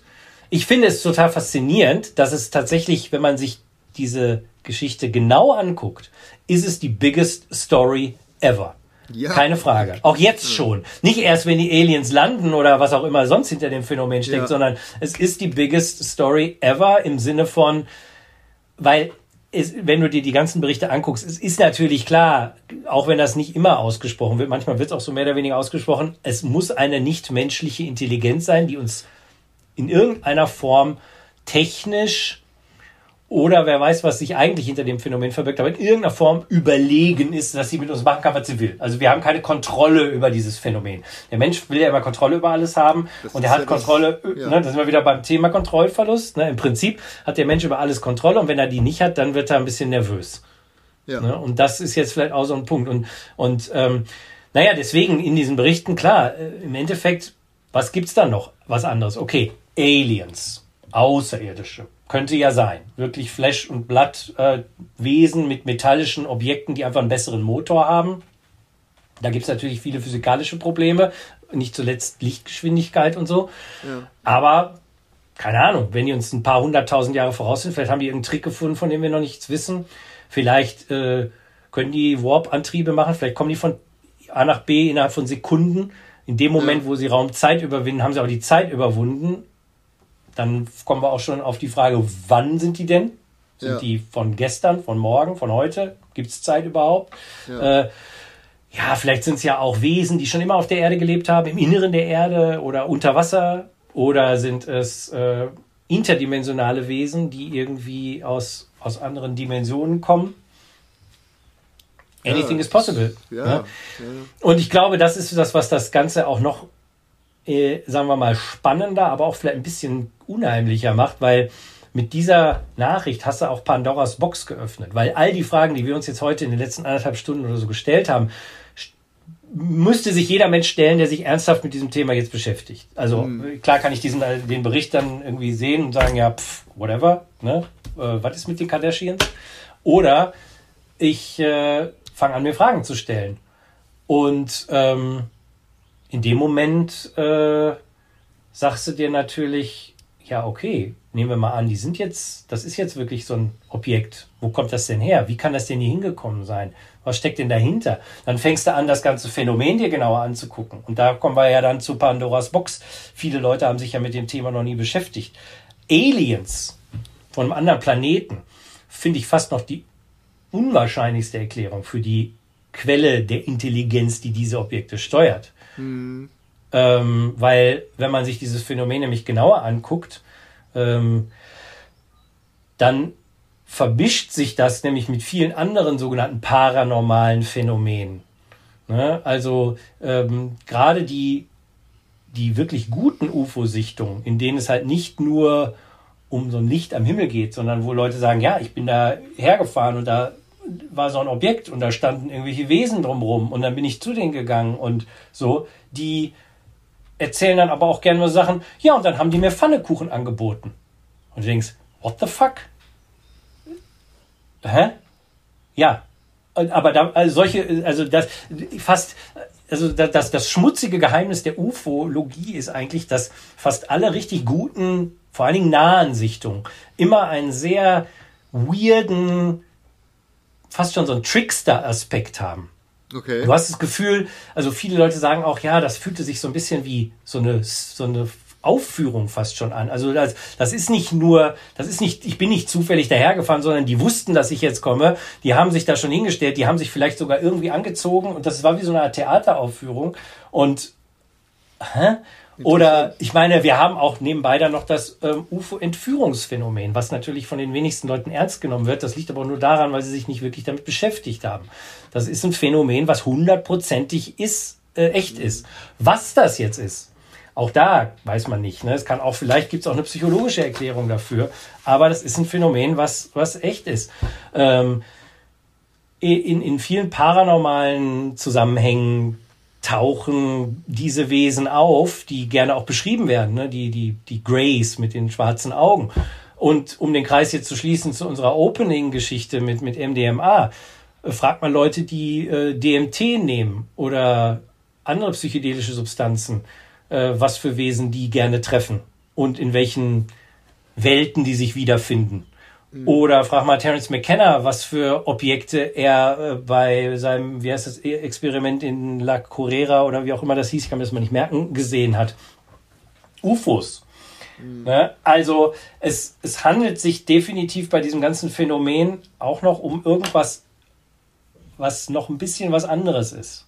Mhm. Und ähm, ich will jetzt nicht noch ins Weirdere gehen. Ich glaube, das, das wird heute zu weit führen, aber ich glaube, man muss ein bisschen noch, noch größer denken und sich wirklich überlegen, ähm, wenn es jetzt diese Öffnung gibt und diese Fragen, die daran knüpfen, wenn man die sich stellt, wo führt das hin? Und ich glaube, was so ein interessanter Aspekt ist, dass Carl Gustav Jung, der berühmte Psychologe, hat ein Buch ja geschrieben über UFOs, von, von Dingen, die Menschen am Himmel sehen. Und er hat schon erkannt, dass diese, diese Objekte, er hat die so als Mandalas, als, aber vielleicht auch als Archetypen gesehen. Das heißt nicht, dass es nicht, dass in seiner Sicht die nicht existieren oder dass Leute die nicht gesehen haben, aber dass die nicht in dem Sinne Objekte sind, sondern dass sie eigentlich so Schlüssel fürs Bewusstsein darstellen. Mhm. Und, und das ist nämlich, das ist das Interessante. Das war immer schon meine Beobachtung. Ähm, dass wenn man sich wirklich mit UFOs beschäftigt, sind sie der Schlüssel zur Spiritualität. Mhm, also, okay. äh, ich kann das jetzt an mir sagen. Also, ich habe meine UFO-Geschichte fängt an, als ich ungefähr vier bin. Da gab es im Yps mit Gimmick einen Flugring. Das war so, so, so, so, wie so eine Frisbee-Scheibe, aber mit, also einfach so ein Ring. So ein Ring ja, und ja, Fluoresziert und wahrscheinlich. So. Und das Yps mit Gimmick, nee, leider noch nicht, der kam, glaube ich, erst später. Aber das Yps mit Gimmick, das musste natürlich ein bisschen aufgepäppelt werden, also hat Yps das Ganze so als UFO verkauft. Ja, und ja, es gab ja, vorne so ein Raumschiff drauf und in dem Heft war so ein kurzer Bericht über UFOs. 1977 vielleicht war das. Ich war noch im Kindergarten, weil ich kann mich erinnern, dass ich nach der Lektüre dieses Berichtes immer UFO-Sichtstation gespielt habe an unserem großen Fenster im Kindergarten mit meinen Kumpels. So. Mhm. Ähm, dann habe ich mich dort meines Lebens immer damit beschäftigt und habe aber irgendwann gemerkt, ja, am Anfang denkst du, okay, es sind Außerirdische und dann fängst du an, dich einzulesen und dann wird das immer weirder und immer komischer und das ja, kann ja nicht sein. Und dann fängst du an, über, weiß ich nicht, die Physik nachzudenken und wie funktioniert denn das überhaupt? Wie können die denn überhaupt durchs, durchs Weltall fliegen, wenn sie das denn wären oder so? Oder mhm. woher können die sich denn telepathisch unterhalten? Weil viele Leute, die ja Begegnungen haben, sagen ja, die reden nicht, sondern das ist so telepathisch. Und man kommt immer mehr auf die großen Fragen, die wir uns ja hier gerne stellen. Ja. Die, dieses Phänomen führt dich zu diesen großen Fragen. Ja. Und äh, auch jetzt noch. Das heißt, das haben wir ja jetzt, ich meine, der eine oder andere ist vielleicht ausgestiegen jetzt äh, vor ein paar Minuten, als wir angefangen haben, es wirklich weird werden zu lassen. Aber tatsächlich würde ich behaupten, das ist eigentlich der Sinn und Zweck dieses Phänomens, ist uns eigentlich viel mehr mit den ganz großen Fragen zu konfrontieren. Wie ist eigentlich unsere Realität aufgebaut? Wer sind wir eigentlich? Was sollen wir hier? Ne? Mhm. Viele Wege führen nach Om. Om, was ist Om? Und ähm, da lohnt es sich, glaube ich, noch weiter drüber nachzudenken. Mhm. Und wenn ich jetzt bedenke, stell dir vor, das würde jetzt nicht nur ein paar Verrückte tun wie ich, sondern das machen plötzlich hunderttausende Millionen, weil jetzt ja das völlig okay ist. Anscheinend sind UFOs ja nicht mehr irgendwie albern, verrückt oder blödsinnig, sondern man darf da ganz seriös drüber reden. Wir haben übrigens noch gar nicht erwähnt, das fällt mir gerade ein, äh, Ex-Präsident Obama bei James Corden in der Late Night Show vor ein paar Tagen ja auch gesagt hat, ja, es gibt Objekte in unserem Luftraum, die fliegen durch die Gegend, wir haben keine Ahnung, was das ist. Hm. So. Joe Biden, als er, als er das, glaube ich, gestern gefragt wurde, ist irgendwie nur von der Bühne getapert, aber ich glaube, dem war das, das hat bei dem nicht computed, ist ja auch nicht mehr der Jüngste. Äh, ja. Äh, aber, äh, ne, also das, das, ich, ich glaube, das erlaubt jetzt mehr und mehr Leuten, sich mit dem Thema zu beschäftigen und sie werden auf kurz oder lang eben weiterkommen als, oh, es sind metallische Objekte mit äh, Lebewesen vom anderen Planeten, sondern da ist irgendwas ganz anderes dahinter. Und äh, gerade wenn man sich mit, der, mit den Kontaktleuten beschäftigt, und klar, da gibt es Verrückte, logisch, keine Frage, es gibt Leute, die sind komplett irre, die denken sich irgendeinen Bullshit aus, aber längst nicht alle. Hm. Ne? Also ich empfehle wirklich, äh, die Bücher von John Mack, der ist ja leider schon vor langer Zeit gestorben. Es gibt ein neues Buch von Ralph Blumenthal über John Macks Leben. Hab, äh, das war ja der, äh, äh einer der Leiter der Psych Psychologieabteilung in Harvard, mhm. der in den 90er Jahren angefangen hat, äh, diese UFO-Entführungsphänomene ernst zu nehmen und zu untersuchen. Ja. Und echt Ärger damit gekriegt hat. Die hätten ihn beinahe rausgeschmissen, aber das hat dann nicht geklappt. Und ähm, die Bücher sind jetzt schon Jahrzehnte alt, sind aber immer noch absolut top. Und gerade, äh, wie heißt das, Passport to the Cosmos, glaube ich, wir verlinken das. Äh, da geht er nämlich auch auf diese ganzen weirden Sachen ein und, und äh, ordnet das ganze Phänomen in ein weitaus größeres äh, Realitätsbild, Realitätskontext ein. Mhm. Und deswegen ist es ja kein Wunder, wenn jetzt auch der Einfluss von Psychedelika äh, eventuell gewisse Türen und Toren aufmacht, die eine Begegnung mit diesen Intelligenzen erlaubt. Wir wissen ja nicht mal, was das für Intelligenz. Vielleicht ist das unser Unterbewusstsein. I don't know. Vielleicht ist das Gott. Vielleicht ist das. Vielleicht sind wir doch in einer großen Simulation. Das wollte und ich gerade sagen. Das ne und es ist das nächste. Es ist das nächste das DLC, Update. was freigeschaltet wurde. Ja. Ne? Irgendwie äh, Alien Attack. Irgendwie GTA 8 oder so. Und wir sind da schon längst drin. Kann ja auch sein. Aber äh, das sind alles Fragen, die einfach unweigerlich aufkommen und die einfach allein die Tatsache, dass diese Fragen jetzt aufkommen und bei jedem aufkommen müssen, der sich, der, der einmal down the rabbit hole geht. Ne? Also da sind wir bei The Matrix oder so, wenn du einmal die rote Pille genommen hast und du fängst an, dich mit dem Thema zu beschäftigen, wirst du irgendwo da enden. Und dann äh, wird es natürlich erst richtig interessant. Hm. Ja. ja. Weil das ja letztendlich auch äh, ja praktisch vielleicht eine Frage beantwortet, wo eigentlich unser Platz so in, in dem ganzen großen Universum ist. So, weißt du, so was, was wir eigentlich für eine Rolle einnehmen oder so, ne? Weil ich, ich meine, man darf ja, man darf ja auch nicht vergessen, ich meine, äh, dass die Tatsache, dass jetzt auf dem Mars, wie viele Maschinen stehen da jetzt von uns? Hm, weiß ich gar nicht, mehrere. Drei oder Fall. vier? Ja, plus die Chinesen haben ja neuerdings, genau. ja, plus neuerdings auch mit Helikopter, also mit einer Drohne. Mhm. Also ich meine, äh, äh, wäre ich Marsbewohner, würde ich jetzt auch schon schräg gucken, weißt du so. Also, äh, ja, also wir sind ja, wir sind ja auch ähm, in der Natur des Menschen ist ja auch ganz viel Erforschung und und rausfinden und so. Das ist ja, das ist ja auch ganz tief in unserer DNA drin und von daher vielleicht, äh, ja, also ich ich ich habe nur die Hoffnung und irgendwie das, das merkwürdige Gefühl, dass in, in was für eine Richtung das auch immer gehen wird, es wird jetzt nicht in so eine War of the Worlds äh, Geschichtsszenario gehen, weil dann, dann, du hast recht, äh, was du gerade gesagt hast, weil dann, dann wäre das längst passiert. Ja, also, nein, ich, also ich meine, äh, um jetzt vielleicht zum Abschluss äh, unserer heutigen Sendung noch mal so noch, noch eine Ecke weirder zu werden. Äh, es gibt ja den berühmten äh, Autoren Whitley Strieber, der ja, ja, unter anderem so Romane geschrieben hat, wie Wolfen verfilmt worden, der The Hunger mit David Bowie verfilmt, äh, der ah, aber ja, auch ja. Äh, hier Roland Emmerich äh, The Day After Tomorrow basiert auf dem Sachbuch von, von Whitley Strieber. Aber Whitley Strieber ist ja vor allem bekannt dafür, dass er 1989 ein Buch rausgebracht hat, Communion, wo er erzählt von seinen Kontakten mit einer nichtmenschlichen Intelligenz. Äh, jetzt haben wir 2021, also was 22, 32 Jahre später und Whitley Strieber hat einen ganzen Stapel Bücher weitere darüber geschrieben, hat ganz viel darüber geredet, äh, redet immer noch ganz viel darüber. Und selbst er sagt bis heute, ich habe keine Ahnung, was das ist, aber was er sagt ist, ähm, es, und äh, ja, er sagt, es ist ein Phänomen, was ihn herausfordert, was ihn aber auch ihm auch ganz viel beigebracht hat. Hm.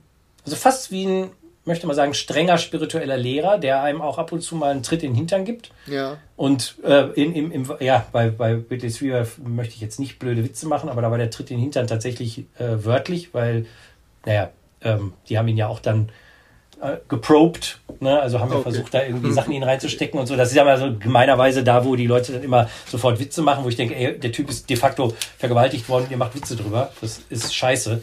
Ne? Ja. Und er findet es auch scheiße, by the way. Aber ähm, nein, Whitley Strieber ist, ist äh, und, und er entertaint wirklich die weirdesten Thesen und äh, in den letzten Jahren ist er sogar so weit gegangen zu sagen, ja, das hat irgendwas mit dem Tod zu tun. Diese Wesen, die er da sieht, ob die irgendwie, äh, ob, ob, ne, ob das die Wesen auf der anderen Seite sind und, und so. Und wie gesagt, das, ich bin mir sicher, einige von euch sind jetzt schon seit 20 Minuten mental ausgestiegen und denken jetzt, okay, vielleicht war das doch nicht so eine gute Idee, Roland, mit dem MDMA Aber äh, es ist definitiv ein Aspekt, der bedenkenswert ist und der auch einfach besonders spannend ist und der vielleicht so, äh, ja, das berühmte X-Files-Motto, The Truth is out there, würde ich da eher ein bisschen uminterpretieren. Vielleicht The Truth is in here. Hm. Und vielleicht ist das das, wo, wo das Ganze eigentlich hinführen soll. Weil, warum sind wir hier? Was wollen wir eigentlich hier? Äh, ne? Wo kommen wir her? Wo gehen wir hin? Was sollen wir eigentlich hier? Vielleicht ist das alles eine Hilfe, die Antwort auf diese Frage zu finden. Ja, genau. Genau. Who knows? Ja. In diesem Sinne. Es bleibt spannend. ja, ja, auf jeden Fall. Also ja, wir leben wirklich spannend. in interessanten Zeiten. Und das also, ist. Äh, ähm, ähm, meine Güte, nee, was, ja, also gerade was, was in den letzten paar Jahren so, weißt du, so, wir, ich habe ja immer so das Gefühl gehabt, dass in der Zeit, in der wir leben, ist alles so langweilig, weißt du, passiert nichts, ja. wir haben keine Welt. Be careful what you wish for. Ja, und, genau, und dann Scheiße. auf einmal äh, Pandemie, weißt du, dies, das und jenes. Und ja. das, das ist ja wirklich unglaublich. Ich meine, auch das, diese ganze Pandemie ist ja auch nichts anderes als eine eine, eine große Herausforderung und vor allen Dingen auch äh, einfach auch schon mal so ein, so ein, so, ein, so ein Test einfach, wie wir Menschen in Zukunft damit um, mit solchen Bedrohungen umgehen können. Und auch da, selbst das äh, ist ja schon, äh, wie gehen wir, ja, einfach auch, dass man mal äh, schon da so ein bisschen in die Schranken gewiesen wird, so nach dem Motto, ja, ihr könnt die coolsten Motherfucker sein, aber das sind Wesen oder was auch immer, Viren, die, die kleiner sind, also die kannst du mit bloßem Auge nicht sehen, die können dein Leben komplett auf den Kopf stellen. Komplett auf den Kopf stellen. Ja. Und eben, du bist eben nicht der heiße Scheiß im, in, in diesem. Deswegen finde ich dieses, äh, äh, wie, wie manchmal mit diesem Virus so umgegangen wird, das finde ich so respektlos. Also ich, ich habe von diesem Virus, habe ich allergrößten Respekt Verstehst du? Auch mhm. nicht, nicht, weil er potenziell mich umbringen kann, sondern auch, weil da was ist, was uns wirklich sprichwörtlich die Kontrolle nimmt und uns äh, praktisch einen komplett weltweiten, komplett, das ist ja wirklich jetzt mal eine weltweite Bedrohung. Das haben Natürlich, wir ja auch noch nie miterlebt. Nee. Außer, ja, okay, man könnte jetzt sagen, die, die, die, Umwelt, äh, das Klimakatastrophe ist ja nun auch ein weltweites. Äh, und vielleicht führt das auch dazu, dass wir auch dann für diese Szenarien einfach mal offener sind, weil, weil im Moment hast du ja auch das Gefühl, auch da tut sich ja nicht so schrecklich viel, oder? Nö, man kann nur hoffen. Also man kann so ein bisschen ja, auch wenn man die Sache jetzt mal optimistisch angucken will, dann kann man sagen, die Corona-Krise war jetzt ein, ein Trial Run, so, so, so ein Testlauf für genau. uns Menschheit. Wie gehen wir mit einer globalen Bedrohung um? Äh, ja, und ist die, definitiv ist die Klimakatastrophe oder das, das, die, die, dieses Klimaproblem die nächste große Herausforderung, der wir uns stellen müssen.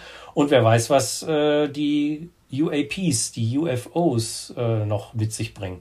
Ja. Ähm, aber das ist richtig, sicher richtig. Vielleicht ist das ja auch ein Aspekt, habe ich mich auch schon gefragt. Ne? Gut, jetzt Corona war jetzt so ein, äh, oder war, ist es ja noch nicht, aber wie gesagt, die Hoffnung ist ja, dass es so ein bisschen in die Vergangenheit jetzt langsam sich bewegt, äh, auch wenn es noch akut ist. Aber das ist ja jetzt so, so ein Testlauf. Ne? Und ja, vielleicht äh, haben ich muss da immer an, an, wenn du dir heute mal so, äh, ich habe das mal vor ein paar Wochen gemacht, habe ich mir mal so ein paar Sachen, äh, so ein paar Zitate aus den Jurassic Park-Filmen von Ian Malcolm so angeguckt, verstehst du? Und, ja, natürlich. Und, da steckt ganz viel Wahres drin, so, weißt du, so dieses, wenn du dich erinnerst an diese berühmte Szene, wo er sagte, ich bin schockiert über so viel äh, äh, ähm, wie hat er sich noch ausgedrückt, also dass das so. ja, dass das ja. überhaupt kein, keine Ehrfurcht hat vor der Schöpfung, verstehst ja. du? Und das ist für mich, ist das gehört das ja auch mit zur Schöpfung. Scheißegal, wo das herkommt, ne? Aber äh, und das ist das, auch das, auch so ein Virus, auch so eine Pandemie muss zwangsläufig auch das Bewusstsein erweitern. Ne? Also grundsätzlich äh, ja. Und ich meine, äh, tut's ja auch. Die Frage ist immer, in welche Richtung. Ne? Wir haben ja. ja. im Moment diese verschiedenen Beströmungen. Ich will die jetzt hier gar nicht so bewerten, weil nee, ich es nee, auch echt schwierig. Ja, weil es auch echt schwierig ist, äh, sagen wir mal, A, die Situation einzuordnen und B, auch sich wirklich ein Bild zu machen, weil die Informationslage tatsächlich einfach auch ein bisschen unübersichtlich ist für den Laien. Ne? Natürlich ja, ja. für der, der Experte, der wird sagen, aber ne, wir sind ja nicht auch wenn wir alle so tun, wir sind immer alle keine Virologen und wir sind auch keine Experten für globale Krisen und so weiter. Und jeder versucht irgendwie damit klarzukommen und versucht irgendwie zu verstehen, was zum Teufel passiert jetzt hier seit anderthalb Jahren. Und das ist einfach nicht so einfach. Und deswegen äh, bin ich auch immer so ein bisschen, wo ich denke, ja, immer nur auf die Leute rumzuhacken, auf den Leuten rumzuhacken, die jetzt äh, irgendwie, sagen wir jetzt mal, Corona-Leugner und so sind. Ja und nein, weil äh, ich finde, es ist eben schwierig und ich kann total verstehen, wenn Leute irgendwie versuchen oder den Überblick verlieren oder eben auf gewisse Szenarien kommen, die tatsächlich ja auch gar nicht so weit hergeholt sind, wenn man sie mal durchdenkt. Mhm. Äh, wo man, wo ich immer sage, ja, du kannst die Sache aber auch aus der anderen Richtung angucken, weil wie wäre die Reaktion der Welt nicht die gleiche gewesen, wenn es ein zufälliger Virus gewesen wäre und wenn es keinen Plan dahinter gegeben hätte. Aber das führt zu weit, das wäre jetzt ja, eine ganz ja, andere Sendung. Ganz ne?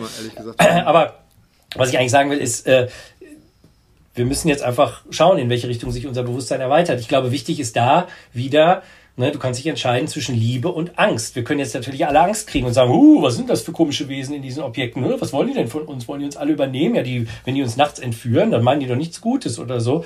Äh, oder, oder wenn die unsere Flugzeugträger um, umfliegen und könnten ja jederzeit abschießen. Oder wir könnten sagen, ja, vielleicht ist auch einfach ein Versuch, mit uns Kontakt aufzunehmen. Also, ist ja im Moment liegt es ja in unserer Hand. Es gibt ja noch keine Fakten dazu. Ja. Ja, genau. Liebe, Liebe oder Angst sind immer unsere beiden Entscheidungen. Genau. Und, genau. Äh, genau ne? All you need is love, sagte ich, glaube ich, Anfang des Kontexts, äh, des, ja, des, des Podcasts gesagt, mal. Ne? Ja. Der Kreis schließt sich. Der Kreis schließt sich. Ja, ja Mensch, anderthalb Stunden. Gut, ja, ich sag mal so, wir versuchen mal einiges zu verlinken von dem, was wir hier heute äh, genau. so von uns gegeben haben. Ein paar Videos, ein paar Bücher oder so weiter. Auf der Website viele Wege für nach om.com gibt es dann eine Liste mit diesen Sachen. Ja. Ihr könnt uns bei Facebook natürlich Kommentare hinterlassen. Viele Wege führen nach Om heißt auch da die Facebook-Seite. Bei Twitter VWFNO könnt ihr uns folgen. Da kriegt ihr dann auch Infos, wenn es eine neue Sendung gibt. Mal einmal so pro Halbjahr.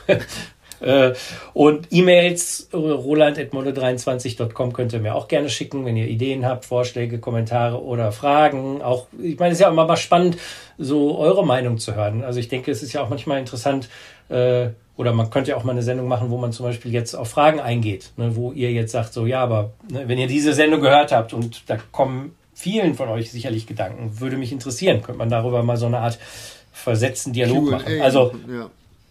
Irgendwie sowas, genau. Äh, ihr könnt uns äh, bei Patreon natürlich mit ein paar Euro unterstützen, wenn ihr wollt. Ihr könnt uns bei iTunes äh, viele Sterne hinterlassen und uns top finden und vielleicht eine kleine Kritik schreiben, wenn ihr wollt. Ihr könnt aber auch einfach nur unseren Podcast hören und äh, euch ein bisschen ähm, unterhalten und vielleicht auch ein bisschen inspirieren lassen. Genau, genau. Denn dafür ja. ist er da. Genau, in diesem Sinne, Friede sei mit euch. Alles Gute auch beruflich. Namaste. Und tschüss. Und tschüss.